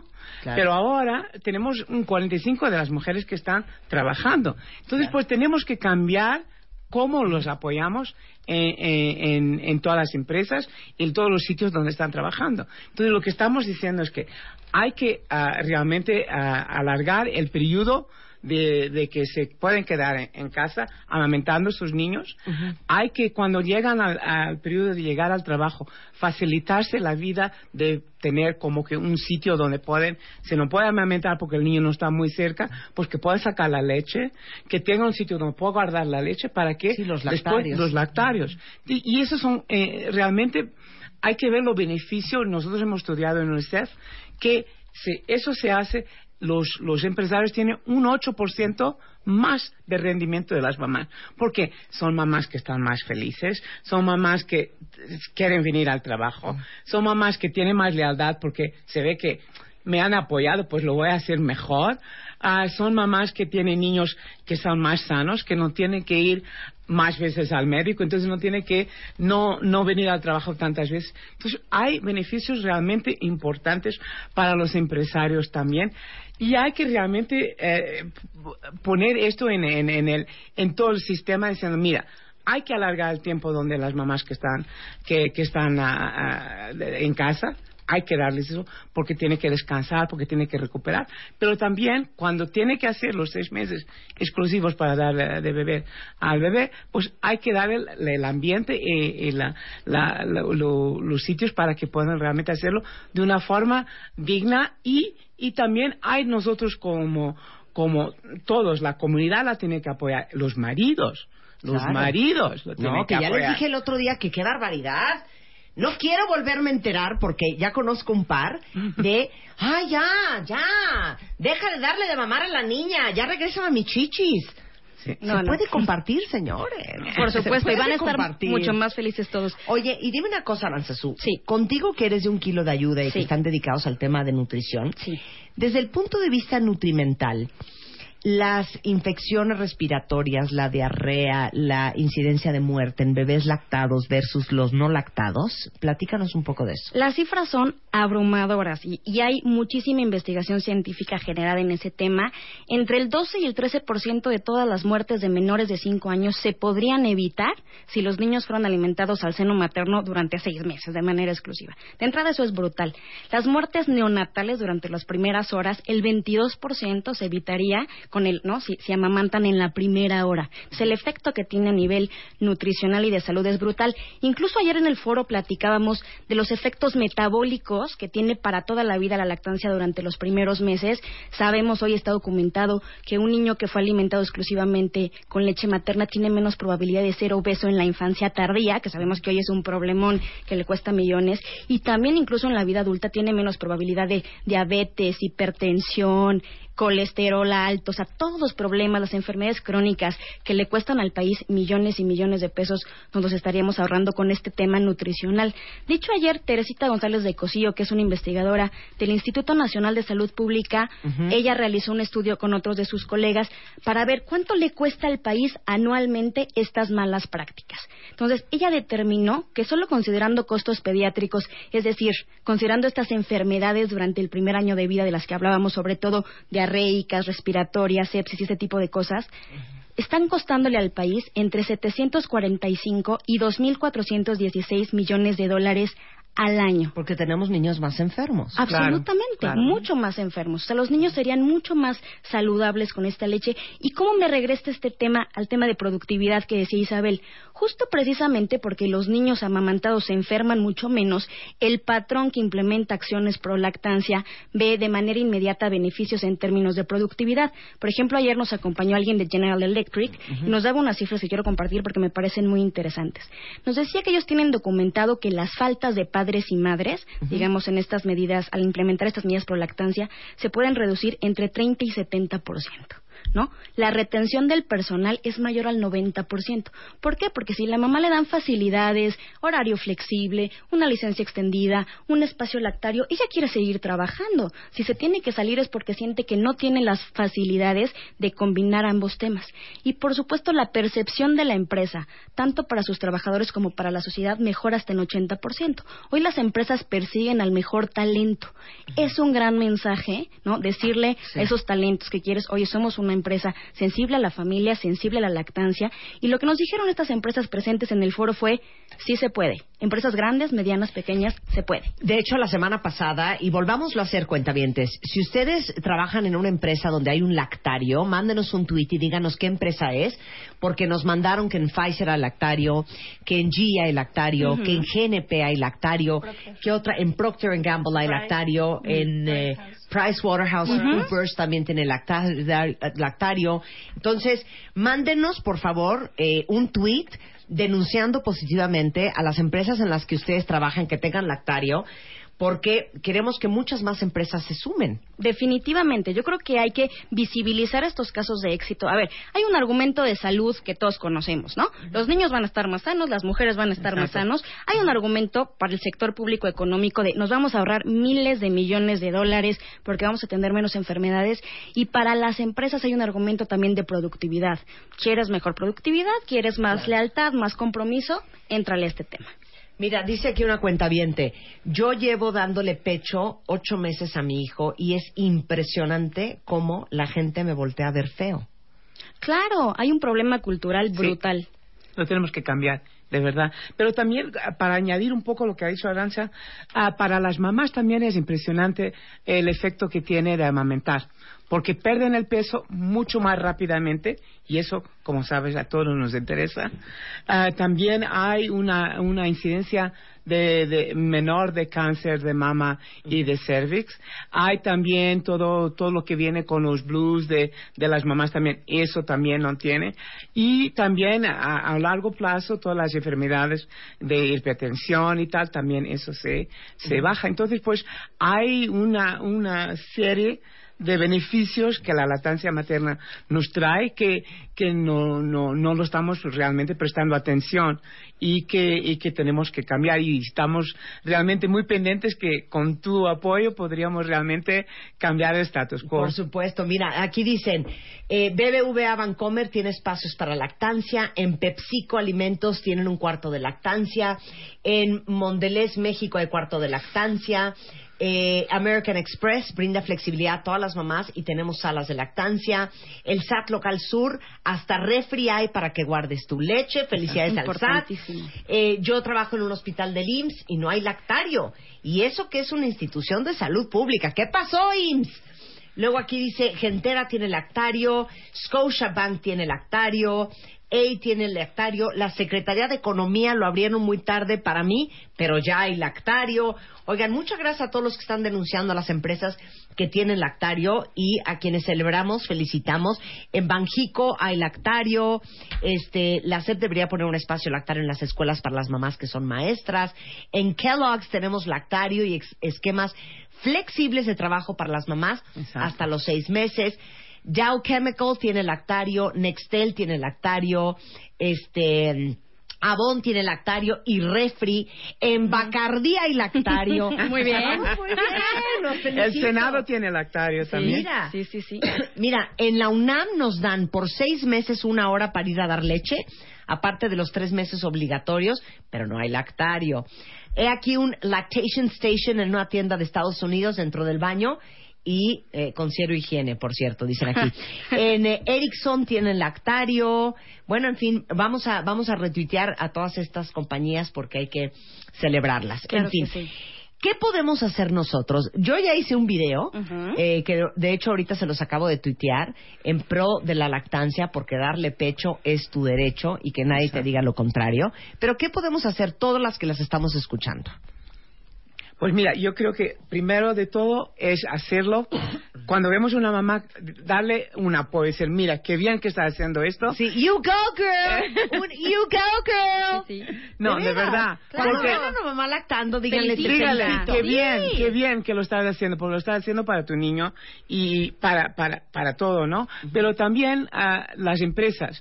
Queríamos pedir a las empresas aquí, en UNICEF trabaja también mucho para cambiar lo- lo- lo- todo lo que tiene que ver con las leyes laborales y estamos trabajando con el, la Secretaría de, de Trabajo para cambiar que por lo menos queríamos pues que, que lo ponga 18 meses, ¿no?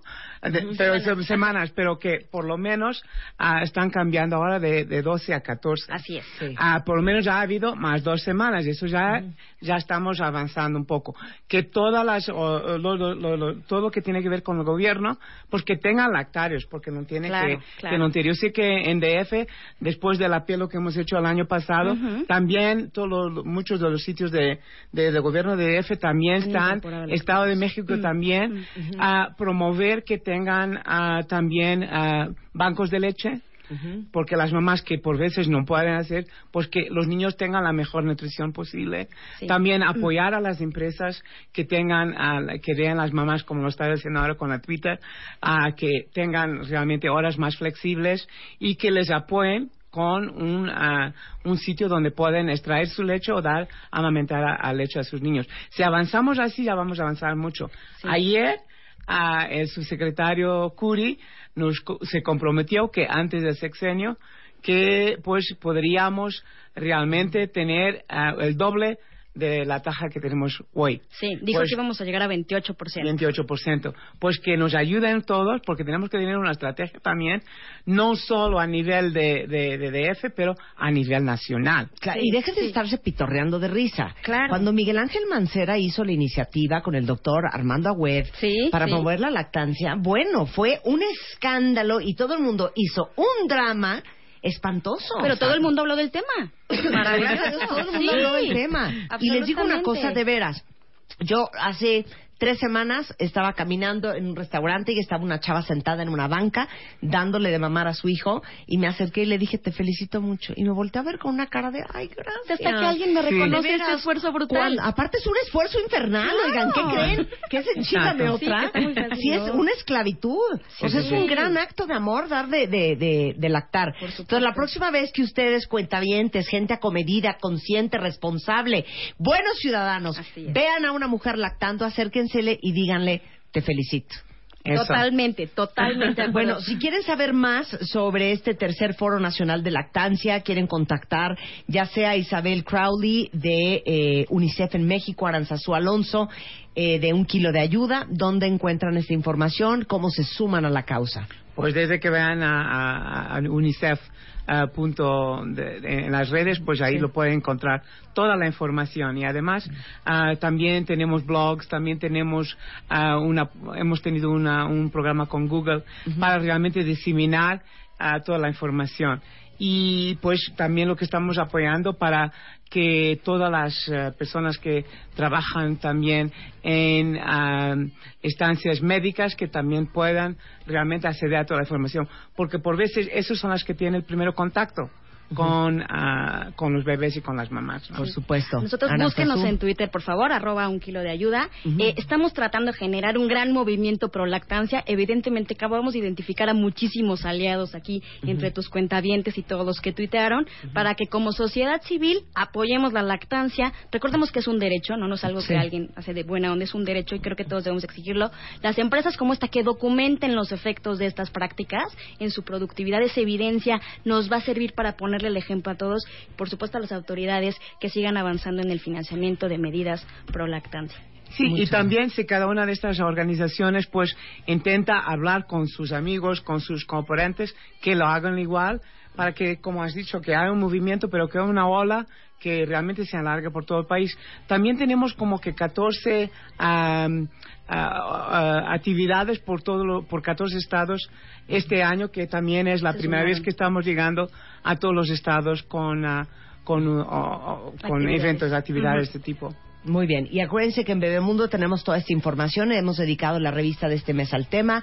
Eh, ahorita les vuelvo a tuitear el video que hicimos de dar este Dar pecho es tu derecho, eh, junto con Sofía Díaz y Violeta Isfel y Sasha Sokol y Alessandra Rosaldo y yo, Irene Azuela, para...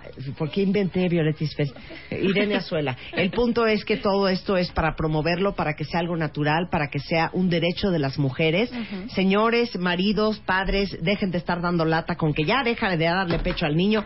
Créanme, les va a costar más barato eso. un Totalmente. enfermo en unos años. Así es. Y este y acuérdense, cuando vean a una mujer lactando en la calle, lo que le van a decir es te felicito mucho. Muchas gracias, acuerdo. Aranzazú. Ay, gracias a ti, No me puedo despedir a esta mujer sin preguntarle, ¿de dónde eres Isabel? De Portugal. Si yo dije, esto tiene que ver algo, o- o- algo con el portugués. Soy sí. portuguesa irlandesa, sí. Sí, porque luego dice, será española, será argentina, será portuguesa, será brasileña. Y por eso hablo raro. Sí, muchas gracias Isabel, No, encantada. acá. 11.58 de la mañana en W Radio. Bueno, ya te trajeron la botella de vino a la mesa, ahora ¿qué procede?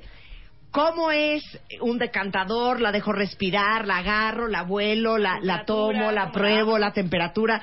Que no los agarren ahí y los vayan a ningunear porque no saben qué hacer con una botella de vino en una mesa. De eso vamos a hablar con Jesús Díez, que es enólogo y vitivinicultor en W Radio. Esta sección fue presentada por Bepantén, que gracias a su fórmula ayuda a proteger, humectar y regenerar la piel de tu bebé ante las rosaduras. Clave de actualización 1533 Consulte su médico.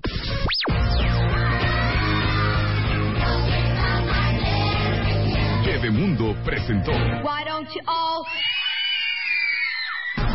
Periscope. Periscope. Estamos transmitiendo vía Periscope. Conéctate ahora.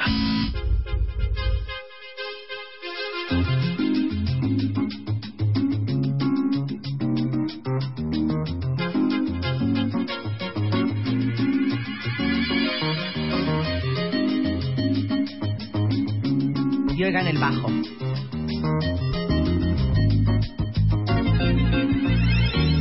We like tequila. Pero no vamos a hablar de tequila hoy, Luz. Qué mala onda. O sea, Jesús Díez no estudió vitivinicultura, vinicultura, enología, ingeniería de la uva para que lo recibas con un- una canción de tequila, hijo. De, ma- de veras. Jesús Díez es uno de esos contactos que necesitan tener en su WhatsApp y en su Twitter. Por si un día están en el súper y no saben qué vina- botella de vino comprar, entonces le mandan un tweet, oye, mi Jesus, estoy aquí en el Superama, estoy aquí en el. City Market, ¿qué me llevo? Entonces él te va a contestar, ¿qué va a haber de cenar? Entonces tú le dices pescado. ¿Qué Entonces vamos a cenar? Exacto. Entonces es arroba, para que lo tengan, vinicultura Arroba 10 vinos. o arroba 10 ¿Con número? 10 vinos. Por lo que se les ofrezca. Llegó la botella de vino a su mesa y de repente, cri, cri, cri, cri, cri, cri. ¿Qué vamos a hacer con la botella de vino? ¿Qué le hacemos? Por eso estamos haciendo Periscope. A mí no me enfoques, enfócalo a él. Trajimos una botella de Cune Muy que bien. fue a comprar Elo. Ajá. ¿Cuánto te costó la botella, Elo? 160 pesos. Muy bien. Muy válido. Muy válido. Muy, muy O sea, buena no botella todas para un las día normalito. botellas cuestan 10 mil pesos. Claro. ¿No? Así es. Muy bien. No, y para el diario está magnífico. Para tomar vino diario y que te haga efecto, un buen efecto a la salud, con 160 pesos estamos de maravilla. Lo primero que tienes que hacer cuando llega una botella a tu, a tu mesa es, fíjate que es una tontería, pero es tocar la botella. Tocarla. Sí. Porque cuando la tocas ves la temperatura que tiene. ¿Y qué temperatura debe Y tener? entonces tienes que tener, cuando sea un vino blanco tiene que estar muy fría. Tú lo tienes Sí. que ver porque te lo traen Como en una, una cubitera, como una chela fría. Ajá. A ver, eh, la temperatura ideal es 7 grados. Es, es un poquito más arriba que una chela porque una chela es a 3, 4 grados, ¿no? O sea, más fría que una chela. No, menos fría Ah, que menos una chela, fría que más alta la temperatura. Pero cuando tú lo tocas con la mano, un vino tinto, ves si está fresco o si está tibio. Tócalo. Está tibio, no Sí, está no fresco. está fresco. Entonces con la mano te ayuda mucho a saber si la botella está a buena temperatura y si no, eh, es válido enfriarla un poquito. Entonces te traen una cubitera y la metes a la cubitera y ya puedes enfriar un poco tu O sea, botella. si no la sientes un poquito fría, fresca. Fresca. No, fresca no. Eh, a ver, tiene que ser un poquito más abajo de fresco, que la- el vidrio generalmente tiene una temperatura más baja de lo, del medio ambiente. Por eso tienes que tocar la botella y tiene que estar la botella fresca, que tú la sientas que, que puedes beberla y te va a refrescar. Ok. Es, es un tip importante, porque generalmente no lo hacemos y luego nos sirven en la copa y dices, ay, está caliente el vino. Claro, Sí, está tenías que haber, eh, claro, tenías que haber tocado la botella, ¿no? Ok, entonces sí se vale enfriar el vino tinto. Sí, por supuesto. La idea es que un restaurante bueno, ya platicábamos antes que te sirven una botella de mucho dinero y te la sirven tibia, entonces no tienen cuidado alguno con el vino. El chiste es que te la traigan a la buena temperatura ya de degustación, ¿no? Entonces llega la botella a la mesa, tocas la botella. Exacto. Ok. La, la vamos a abrir nosotros. Imaginemos que no hay mesero que te abra Bien, la botella. O que estás en tu casa. Exacto. Ok, cuenta vientes. A ver, ahí te va la botella. Muy bien. Eh, pues bueno, lo, lo que tienes que entonces con la botella es... eh, la botella se conforma de varias partes. Una, pues es la botella, tiene forma. Si te fijas, el- la parte de abajo. abajo siempre suelen tener un hoyo. Si no lo tienen, es que es una botella más económica. Tengan cuidado porque se puede romper más fácil. Ok. Porque no tiene resistencia. Esta profundidad se da para que le dé resistencia al vidrio y cuando la poses no se rompa. Ok. Bueno, siguiente es la etiqueta. En la etiqueta dice de dónde es, qué uva tiene, de qué país, de qué año es. Es importante el año. Tómense vinos que sean de tres o cuatro años antes del, del año en curso. O sea, Ujú. 2015, tómense vinos del 2014, 2013, 2012, 2011, 2010 inclusive. Más atrás de esos ya son vinos más caros y que tienen más resistencia. Y la Entonces, si última... le quieren ensartar a uno una botella del 2008, no es necesario. No es necesario, a, Sí. a menos que sea un muy buen vino, porque los buenos vinos necesitan más tiempo, ¿no? Necesitan 10, 12 años para que, Sí. para que lleguen a su punto ideal. Pero lo, lo bonito de esto es que después de ver esto, y que es una botella joven que te vas a tomar hoy en día, eh, hoy en la comida, tienen que ver la cápsula. Esta cápsula, esta, esta cosita La roja tapa. que tienen aquí, que realmente es, si, si se fijan, gira. O sea, esto eh, es un embutido, es un, es un plástico o es un aluminio que se pone y se embute. Solo sirve para que se vea bonita. Si tú te fijas, va en coordinación con la etiqueta. Entonces, en el súper, cuando la vas a comprar o en una tienda, ves que se ve bonita.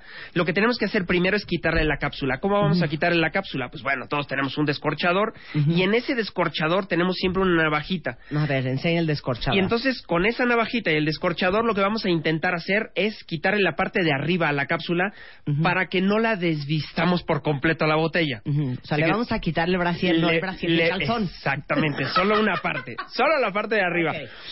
Pero, pero no completa, todo, todo es a la imaginación. Pero bueno, entonces lo que vamos a hacer es, la botella se las tiene que poner, el- la persona que te descorche la botella en un restaurante o tú en tu casa la pones arriba de una mesa y lo que vas a hacer es cortarla por un lado. A ver, enseña. Lo vas a cortar por un lado Ajá. Ajá. y lo vas a cortar por el otro. Ok. Entonces con esto la cápsula seguramente se va a desprender y hago un corte de arriba abajo como si fuera una cebolla. Estoy sentado ahorita, pero bueno, ya Ajá. el- el- me- se imaginarán que es mucho más sencillo hacerlo de pie. Y entonces empiezo a jalar la cápsula con la misma eh, Navaja. navaja y lo que voy a hacer es quitarla. Y si se fijaron, se quedó cortada justo debajo del borde. Este borde nos va a ayudar a gotear. Porque cuando sirvas la botella, este reborde es como el reborde que tienen las casas, que cuando se va a meter el agua en el, en el pretil de la casa, ahí gotea justo. Entonces este borde te va a ayudar a que gotee y que no se meta por aquí. Porque si se mete por la cápsula como está embutida, se va a escurrir y te va a manchar toda la etiqueta. Entonces cuando llegues a un restaurante le dices, oye, ¿cómo que dos mil pesos la botella y no sabes servirla?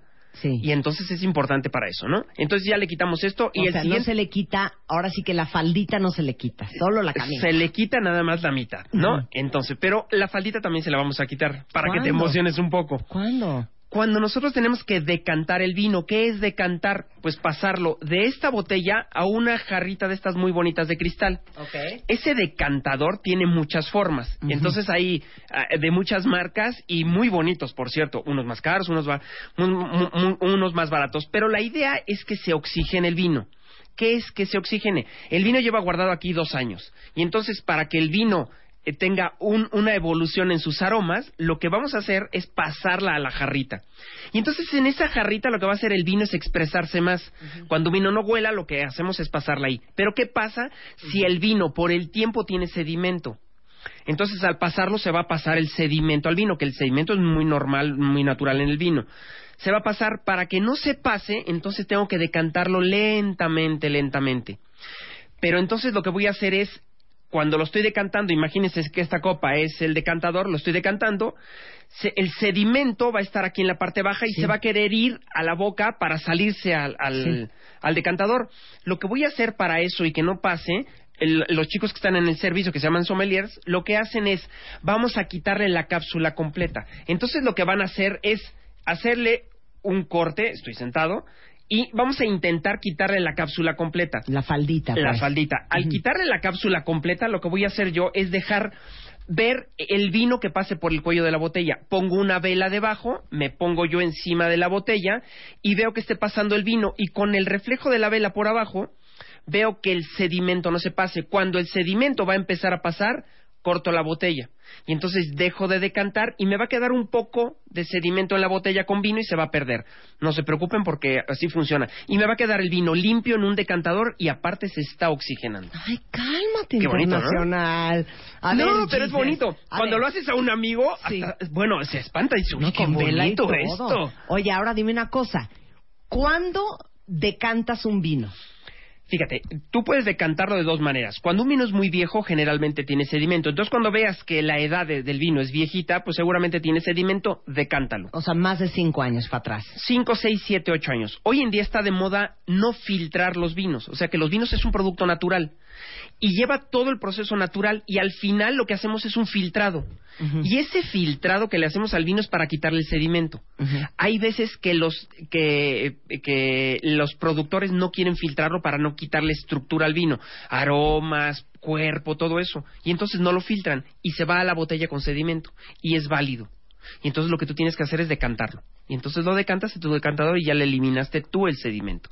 Es maravilloso eso, porque son vinos de mucha estructura y de mucha potencia. En un vino de no- normalito, no te preocupes que puedes decantar sin eso. La segunda mecánica de decante es para que huela mejor. Tú descorchas la botella. Vamos a descorcharla. Espérate, no, espérate. Todavía no, Esa bueno. parte es la más importante. Nada más quiero Todo- saber cómo sé si decanto o no decanto. Es que para un vino, si es viejito, lo decantas. Si no, lo que tienes que hacer es descorchar la botella y lo pruebas. Y si ves que el vino no evoluciona en aromas, o sea que no tiene muchos No aromas, sabemos de qué nos estás hablando. ¿Cuál evolución? ¿Cuál respirar? ¿Cuál expresa- expresión? si tú sirves el vino en la copa como te sirven para que lo pruebes y tú lo hueles y no tiene mucho aroma, a lo mejor lo que le falta al vino son unas cachetadas guajoloteras. Y entonces esas cachetadas es decantarlo. Entonces lo echas en el decantador fuerte y que se oxigene. Como refresco en bolsita cuando te lo dan, ¿no? Que lo eh, oxigenan por todos lados. Pues el refresco igual, lo tiras en el decantador y que se oxigene mucho. Y cuando se golpea y hay mucho aire dentro, lo que hace es oler más. Y entonces del decantador ya te sirves en la copa y vas a ver que el vino tiene mucho más expresión aromática. O sea, hay por eso gente, se hace. Hay gente que le gusta siempre decantar todos sus vinos. Exactamente. Y gente que no le gusta, Que no le gusta decantar. O sea, es a gusto. Con la misma copa y con la apertura que tiene la copa, con la boca que tiene la copa, respira perfectamente bien. O sea que te sirves, le dejas un minuto y con eso va perfectamente bien. Ok. Qué Todavía bonito, no ¿eh? vas a descorchar. Todavía no vas a descorchar. Ok, entonces, ¿pueden o no pueden de- decantar? Decantar. Muy, Imag- muy imag- bonito para hacerle el rollazo de cantar el vino. Imagínate que no quieres decantar. Hay unos aparatos especiales que después de descorchar los pones en la botella y entonces lo, cuando lo sirves en la botella, el aparato hace una mecánica de oxigenación. ¿Cómo es esto? Eh, es un aparato que es, imagínate que es como una bala. No, es una bala y esa bala lo que va a hacer es, tú echas en un embudo el vino y en ese embudo tiene dos orificios que entran aire, que entra el aire. Entonces, cuando tú echas el vino, hace una presión que hace que chupe aire. Entonces, el vino al pasar por el embudo toma aire y lo oxigena. Y de hecho se oye, se oye un burbujeo. Entonces, en lugar de decantarlo, lo haces directo a la copa. Exactamente. Este es un embudo con colador. Eso es, eso es un embudo con colador, pero hay cosas que te ayudan a oxigenarlo, a, a oxigenar mucho ¿Cómo más se el vino. llama? Hijo, hay de, eh, de las marcas, hay una marca que se llama Ravi que tiene, y, y le llaman oxigenador de vino. Oxigenador de vino. Y en, y en ese oxigenador de vino lo vas a tener en automático, ya no tienes que decantarlo, ya va directo a la copa. Ese oxigenador te ayuda para que le entre oxígeno en el paso de la botella a la copa. No, mejor hay que decantar.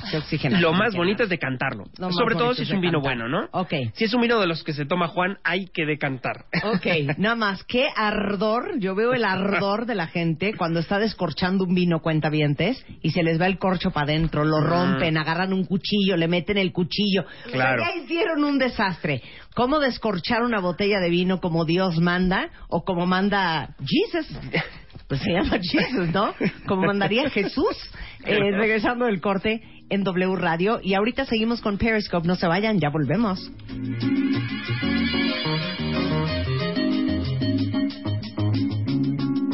Llama a Marta de Baile. Llama a Marta de Baile. Llama a Marta de Baile. Llama a Marta de Baile. Llama a Marta de Baile. Llama a Marta de Baile. 5166-8900. Llama a Marta de Baile. Y 01800-718-1414. Llama a Marta de Baile. Marta de Baile en W. Atención. Atención. Atención. Esta alegría es únicamente para todos los hombres cuentahabientes que escuchan nuestro programa. Niñas, absténganse. Ahora sí, ¿quieres irte a Las Vegas? Marta de Baile y W Radio te invitan a Las Vegas con sus brothers. Tómate una foto con tres de tus mejores brothers. Y cuéntanos la anécdota más divertida que hayas tenido con ellos. O más fácil, entra a martadebaile.com o wradio.com.mx y checa las bases. A Las Vegas con tus brothers. Solo por W Radio. Permiso de COP. DG diagonal 1625 diagonal 15.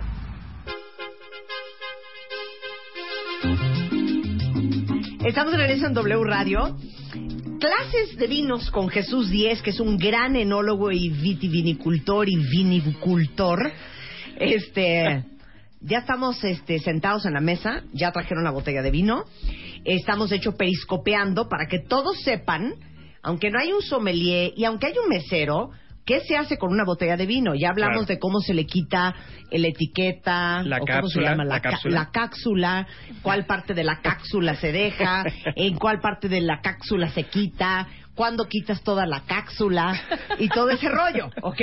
Ahorita ya vamos a entrar al descorche, porque yo he visto gente hasta meterle cuchillos a la botella porque se les fue el corcho hasta adentro porque ya lo rompieron. Claro, es correcto. Entonces, y les vamos a enseñar todo, ¿eh? ¿Cuánto se sirve en una copa? Porque no es rompopper, pero tampoco es una coca. Correcto. ¿No? Ok, continuamos con la clase. Muy bien. Adelante, señor. Toda una clase. Adelante, profesor. Ok. Entonces lo que, lo que vamos a hacer ahora es tratar de descorcharla. Muchas botellas tienen eh, corcho que es natural, viene de un árbol, de la corteza de un árbol, que es el alcornoque. Y hay otras botellas que tienen eh, un tapón que es sintético. Eso no influye en nada para el vino, eso es a gusto del productor. Hay algunos que tienen taparrosca, el famoso screw, screw cap, eh, te ayuda muy bien a guardar los vinos, sobre todo blancos. Vale la pena que, que también lo sepan. Para los tintos funciona muy bien también. Este es un corcho natural y vamos a intentar sacarlo. Para que la gente sepa qué, va- eh, tiene que hacer es, primero vamos a sacar el tirabuzón. El tirabuzón es eh, eh, este espiral que vemos dentro del mismo eh, cuerpo del descorchador. Y lo que vamos a intentar es picar con la punta del descorchador el centro del corcho. Por eso se rompen mucho los corchos. Porque no lo pican justo por el centro. Al picarlo por el centro ya es mucho más fácil que entre. Ahorita va a sonar porque el descorchador... Escuchen. El descorchador no tiene teflón, generalmente tiene teflón aquí para que no suene y penetre más fácil. Pero lo que están haciendo es hacer que penetre el corcho justo por el centro. El corcho tiene mucha resistencia para salir porque su coeficiente de fricción es muy alto, que quiere decir que, que se ap- agarra a la pared y no sale.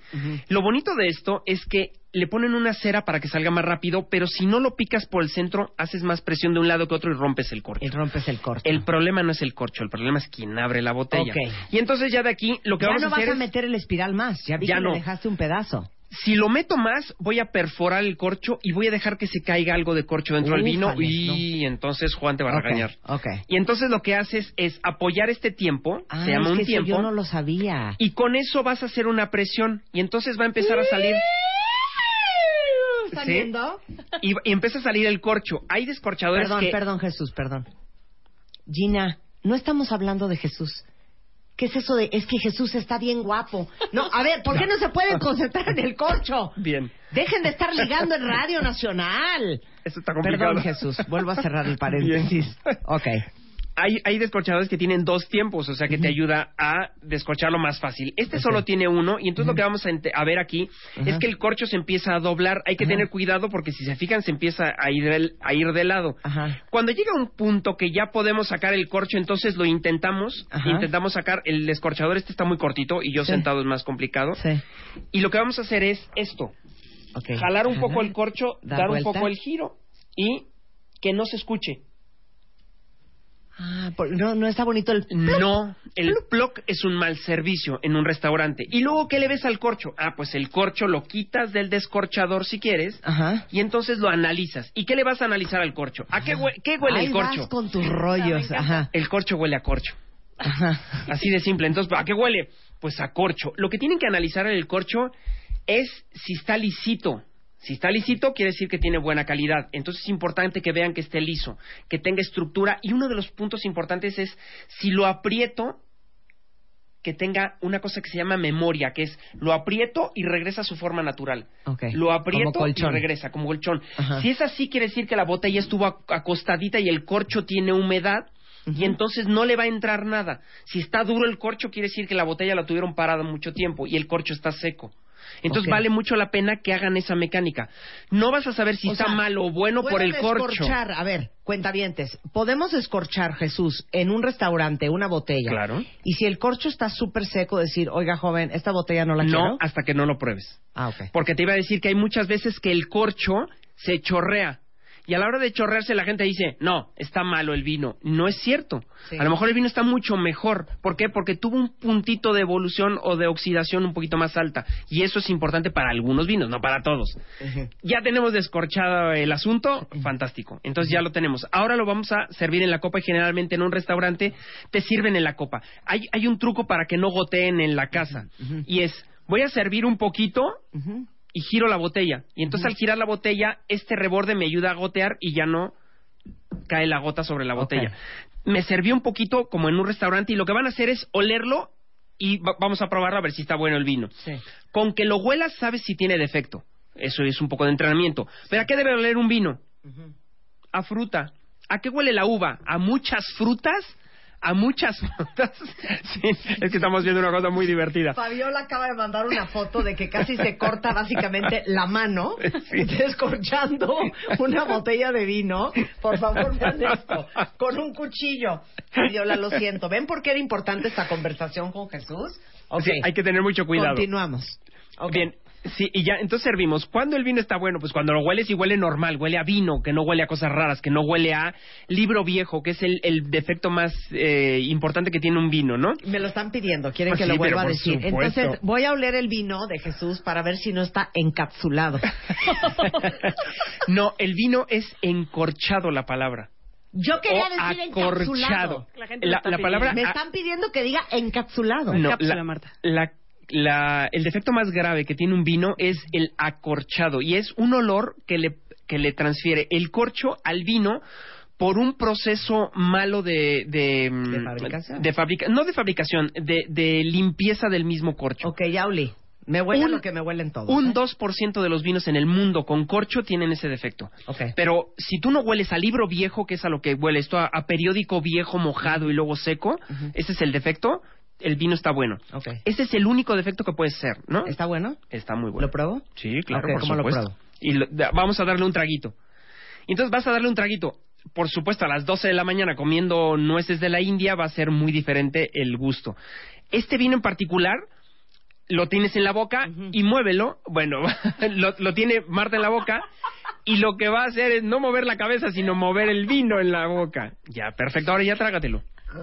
Fantástico. No, no es una carga. Trae para acá. Qué asco. No, no funciona así. Trae. Hay una mecánica que seguramente Siento hizo una Juan. cosa seca. No, hizo Juan. Siento el tanino. Es importante. El tanino es el que te ayuda a que no te den infartos. O sea que sí es importante el tanino. ¿Sale? O el sea, tanino es el conservador. toalla, ¿Eso es normal? Es, es normal. ¿Por qué?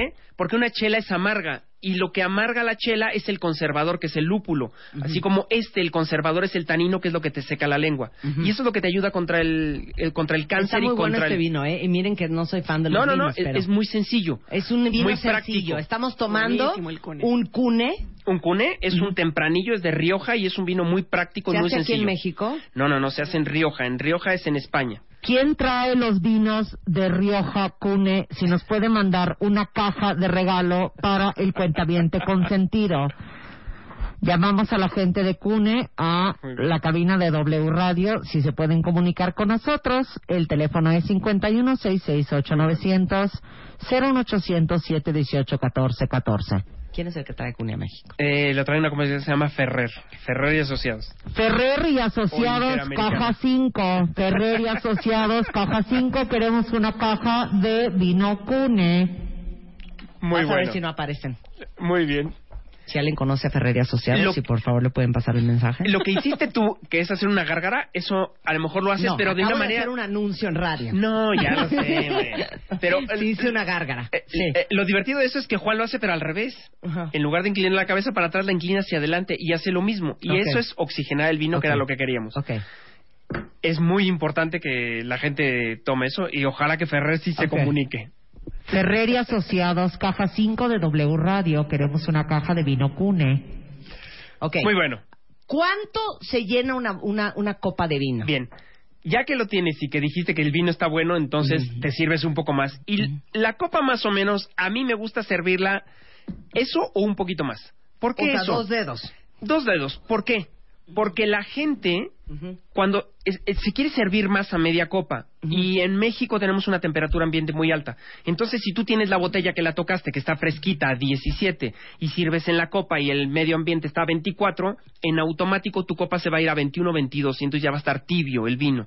Entonces si vas sirviendo poco a poco, el vino se va oxigenando y aparte no va tomando temperatura en la copa. Es como una coca. Es como Si todas las bebidas. Toda la coca Así entera se va a ir derritiendo junto con el hielo. Entonces vas sirviéndote lo que te vas Poquito, tomando. y se le va el gas. Ok, no, claro, a una soda se le va el sí, gas. No, no, no, claro. no, claro, por supuesto, el que sabe beberlo, eso así es. Así es. No te sirves todo, Muy te bien. sirves. Y el vino es exactamente igual. Por eso digo en un restaurante que la botella me la dejen a mí y yo sirvo a la, que- a la gente que está en, el, O en sea, la mesa, esto ¿no? que voy a hacer ahorita le va a dar un infarto a Jesús, pero normalmente la gente te sirve la botella Es así. correcto. Así es. O sea, como si fuera sangría. Y No, lo- y- eso no, exacto. porque eso te vas a tardar en tomártelo. Claro. Si no eres un alcohólico empedernido. Exactamente. Por lo menos 10, 15 minutos, 20. Más. O más. o más. Sí, lo que pasa con esto Eso es que se calienta. No, por eso, es que se calienta mucho, por eso vale la pena de poquito en poquito. y otra de las cosas divertidas es que si son seis, se terminaron la botella de la primera servida y nadie ha probado el vino. Exacto. Y en automático te dicen, le traigo otra botella, y tú dices, no, pues si no hemos probado el vino, ¿no? Que me vas a traer otra botella. Entonces es importante que, que la gente que está en el servicio y, y- y ustedes si van a un restaurante o en su casa, vayan sirviendo, aunque sea muchas veces, pero de a poquitos. Y eso es un que punto hacer otro importante. anuncio. Eduardo Solórzano de la Europea, mándame una caja de vino Cune. Eduardo Solórzano de la Europea, mándame una caja de vino Cune. Puedes continuar. Muy bueno. Son mis llamados subliminales. Sí, yo lo sé. Ok, Nadie ahora, mientras, si somos tú y yo bebiendo nada más, ok, imagínense que son dos cuentavientes. Entonces ya serviste dos dedos en cada copa. Muy bueno. La botella está abierta. La botella de vino se tapa durante el proceso de la comida o la cena. Claro, si, y si es una botella y son pocas personas, seguramente te terminas la botella. Pero ¿qué pasa si son muchas personas y es la tercera botella y la gente no se la, no se la va a terminar? De repente tienes unos artilugios interesantes, que Ujú. lo tienes ahí tú, que te ayudan para eso. Uno de ellos es eso. Y eso lo que vas a hacer es ponérselo a la botella, a la boca de la botella. Sin meterlo por ahí y luego a la botella, por supuesto. Y entonces con eso tapas la botella y haces que no se oxigene de más. Pero eso es durante la comida. No, durante o la comida. cuando ya se acabó de el la- vino? durante la comida generalmente estás sirviendo y quieres que el vino se oxigene. Cuando ya terminaste, a lo mejor pones esto y esto es para que la botella a lo mejor te dure el día siguiente. ¿Qué hacer para que media botella te dure el día siguiente? Pues bueno, en la botella le entran bichos que son los que están en el medio ambiente y te transforman al vino. Si esos bichos los duermes con el frío del refri, entonces te va a ayudar a que dure un poquito más de tiempo, un par de días. Metes la botella con lo que acabas de poner en la boca y la metes al refrigerador. Y entonces en el refri se enfría, los bichos se duermen y no te transforman tan rápido la botella y te la puedes tomar al día siguiente. Va a haber evolución, pero no va a haber una- un cambio muy radical en lo que te tomaste ayer y lo que te vas a tomar hoy. Ok, ¿no? como te puse cero atención porque estaba leyendo Yo lo en sé. Twitter, mi pregunta es, cuando guardas una botella de vino tinto que no se ha terminado, ¿la guardas temperatura ambiente o la metes al no, refri? al refri. Al refri. Acuérdate que cuando abres la botella, en el medio ambiente hay bichitos y entonces esos le caen dentro y esos son los que te transforman. La botella no entra más, así con eso. Ah, con eso nada Sí, con más? eso. Nada más es Ah, para que no haya intercambio Ok. de gas. Ahora, si lo quieres guardar, también hay unas bombas especiales. Pones un taponcito y le sacas el aire. ¿Qué va a ayudarte? Pues a que no se oxigene, pero el bicho está dentro. Entonces lo que tienes que hacer es dormir al bicho. Por eso recomiendo que se metan en el refri. Porque en el refri lo que haces es dormir al bicho para que no haga su función de convertírtelo en vinagre. ¿No? Sí. A los dos o tres días, si no te la has tomado, seguramente va a empezar a oler un poco a vinagre. ¿Por qué? Pues porque el bicho ya está dentro después de que la descorchaste. Entonces los vinos se echan a perder en dos, tres, cuatro, cinco días, ¿no? Ok, perfecto. Ahora, vino blanco. Sí. Igual va en el refri. Igualito. Lo ¿Y que pasa es que dura? el vino blanco hay que conservarlo a temperatura fría. O sea, cuando lo sirves, tienes que meterlo en, en- en la hielerita o la cubitera que te dan para que siempre se mantenga a una temperatura fría. Porque el vino blanco, como tiene, como es más ácido que el tinto, la temperatura le ayuda a que la acidez se note más. Y es muy característico. Para el cuentaviente consentido, que tiene su mini cava Sí. o que tiene su refri de vinos, ¿por qué los vinos van acostados? Por el corcho. Porque acuérdate que el corcho es una corteza de un árbol. Y al acostarlo se humecta. Por eso tú apretabas el corcho antes y tenía esa resiliencia, perdón, esa, esa memoria, ¿sí? Que regresaba a su punto natural. Y eso lo que hace es dejar el corcho muy, muy inflado y que no, este, que no se le meta ningún eh, microbio o ninguna parte de que no- oxígeno. y que no se seque. Ahora, y que no se seque. Si lo haces con un tapón sintético, puedes dejar la botella parada. Ok. O sea, en una tienda, si está la botella parada y es un tapón sintético, no tiene problema. Ok. ¿Sí? Bueno, Por supuesto, en donde acabas de nombrar, en la europea, en estos lugares tienen las botellas paradas por el flujo que tienen. O sea, tienen mucha rotación, entonces la botella no dura mucho tiempo de pie. Y el chiste es que siempre esté tocando el corcho. Las grandes botellas o en una cava de alguien, siempre que esté tocando el corcho. No tiene que estar volteada boca abajo, ¿eh? Porque la gente la voltea como Ajá. para que esté tocando el corcho. Con que se incline un poco, toca el corcho, ¿eh? Sí, Ahí ya no, porque ya no tienes corcho. El chiste es el corcho. El ¿vale? corcho. Pero por eso, pero si yo bebí la botella de vino, no me la acabé, le metí este corcho que es de metal. Sí. ¿Vale es la pena acostarla o no? No, no, no, no, no, ahí ya no, porque ya no es se corcho. A menos de que traiga corcho de verdad, Entonces se acuesta. de lo que viene siendo el alcornoque, Correcto. Ustedes acuestan la botella. Exacto. Si es taparrosca, corcho sintético o el tapón de metal, da igual si está Correcto. parada o no. Tip importante, si el, el cor- el descorchador rompe el corcho y se te queda la mitad Ah, dentro, pues hay de dos maneras. Intentar con el descorchador muy sutilmente perforar el corcho que te quedó y sacarlo o definitivamente echarlo para adentro sin asesinar a nadie, ¿no? Porque Sí. ya veo que por ahí casi alguien muere por eso. La mano. Y la idea es eh, tirarlo dentro. Y ya que esté dentro, entonces sirves eh, el vino, el corcho flotará, no saldrá. El Ok. chiste es que no caigan pedacitos de eso. ¿no? Tengo un pavor de preguntar lo que voy a preguntar, pero lo voy a hacer en pro de todos los cuentavientes. Antes de eso, el corcho, si quieres tapar la botella con el mismo corcho, mételo al revés. Ah, a ver, vamos a ver. Porque la botella tiene una cierta forma. Claro, eh, no, y aparte el cónico. corcho, la parte mojada está más ancha. Claro, porque la botella tiene esa forma. Entonces metes al revés el corcho ¡Uh! Eso no lo sabía. y ya te ayuda a meterlo en el refri y conservarlo. Bien, Oigan. Muy bien. Bueno, me da mucho miedo hacer esta siguiente pregunta. Pero un día No te ventanes, ¿eh? yo estaba abriendo una botella vino en mi casa. No solamente metí el corcho hasta No, adentro, bueno. El corcho se destruyó. Como mazapán. Entonces había corchitos por toda la botella de vino. Claro. Entonces yo que soy una mujer muy, pues digamos que... Práctica. Muy eficiente y práctica. Me pareció fácil agarrar un colador. Fantástico. Tomé una palangana. Sí, y lo colaste. Y colé el vino. Fantástico. Y luego lo metí en un decantador. Fantástico. Muy bien.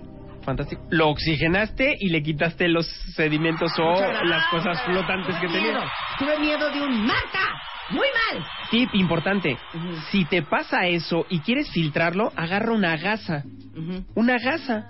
Una gasa de las que te pones cuando te pones te haces una herida. Fregadazo. Agarras la gasa, la pones arriba del decantador, viertes el vino y se queda todo ahí. Si tiene eh, sedimentos muy pequeños, pues pones dos o tres gasas. Y entonces eso es un filtro perfecto. Ese paño te ayuda mucho a filtrar. Fernández y Asociados, por favor, mandar una caja de vino Cune encapsulado en su botella de vidrio a las oficinas de W Radio. Eduardo Solórzano de la Europea, necesitamos una caja de vino Cune de la región de Rioja, en España, encapsulado en su botella de vidrio. ¿Por qué están, están obsesionados con que diga cápsula? Sus cápsulas. ¿No dijiste que se llamaba cápsula? Jesús 10. Cápsula. Cap. Cápsula. No. Eso es un poco cantinflesco. Es como decir Costco. No, güey, es Costco. Ah, Es perdón, Costco. perdón. Cápsula. Cápsula. Es la cápsula. Tlalpan. ¿Es qué? Tlalpan, dice él. ¿Qué? Oye, eh, la gente de la europea, la gente de la europea no se apunta, pero pero se apuntan otros tantos. A ver, ¿quién? A ver, dame, dame tu WhatsApp, dame esto, dame esto. Le vamos a hacer mención honorífica por ser tan poco codos. Aquí dice José Ramón, te estoy escuchando con Marta de Baile. ¿Qué onda, Chuchi? ¿Le Chuchi. Chuchi? Ay, Chuchi. ¿Qué onda, Chuchi? Si quieres te mandamos una caja de hilo negro en lugar de cune. ¿Qué es el hilo negro? Es ¿Nos un gusta? vino de ensenada, es un nuevo vino de ensenada.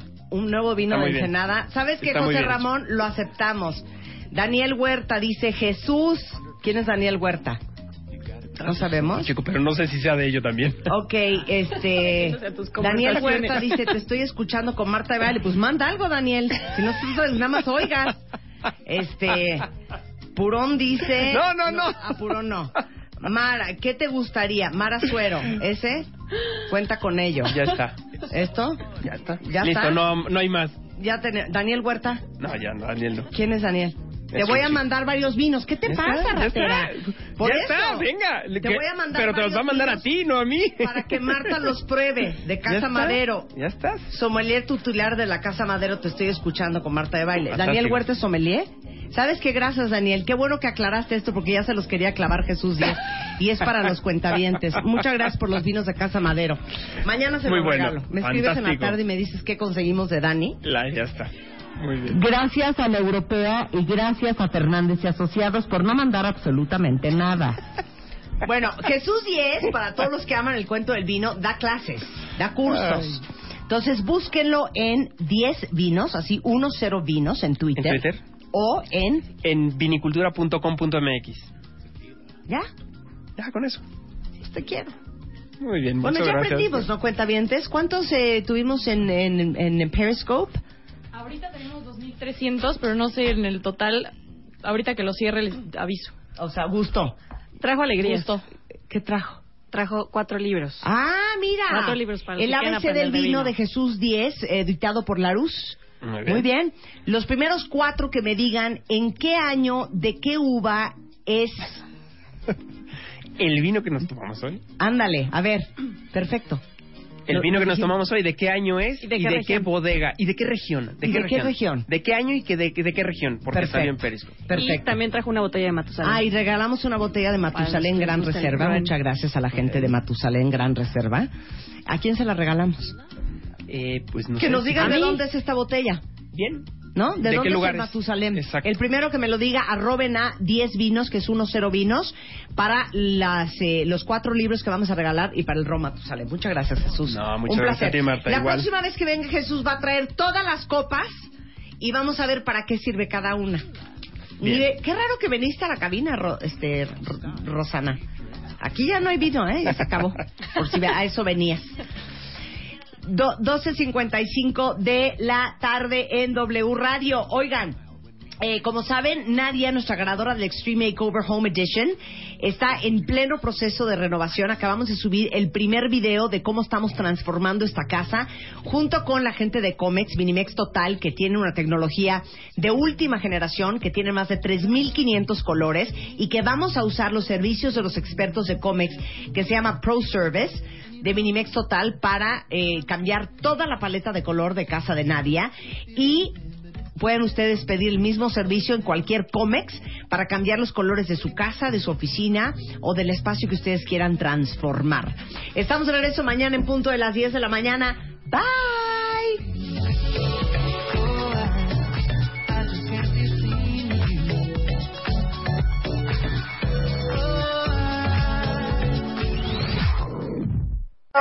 Este mes, en la revista Bebemundo, Keep Calm y dale más pecho con las 32 páginas del especial de lactancia.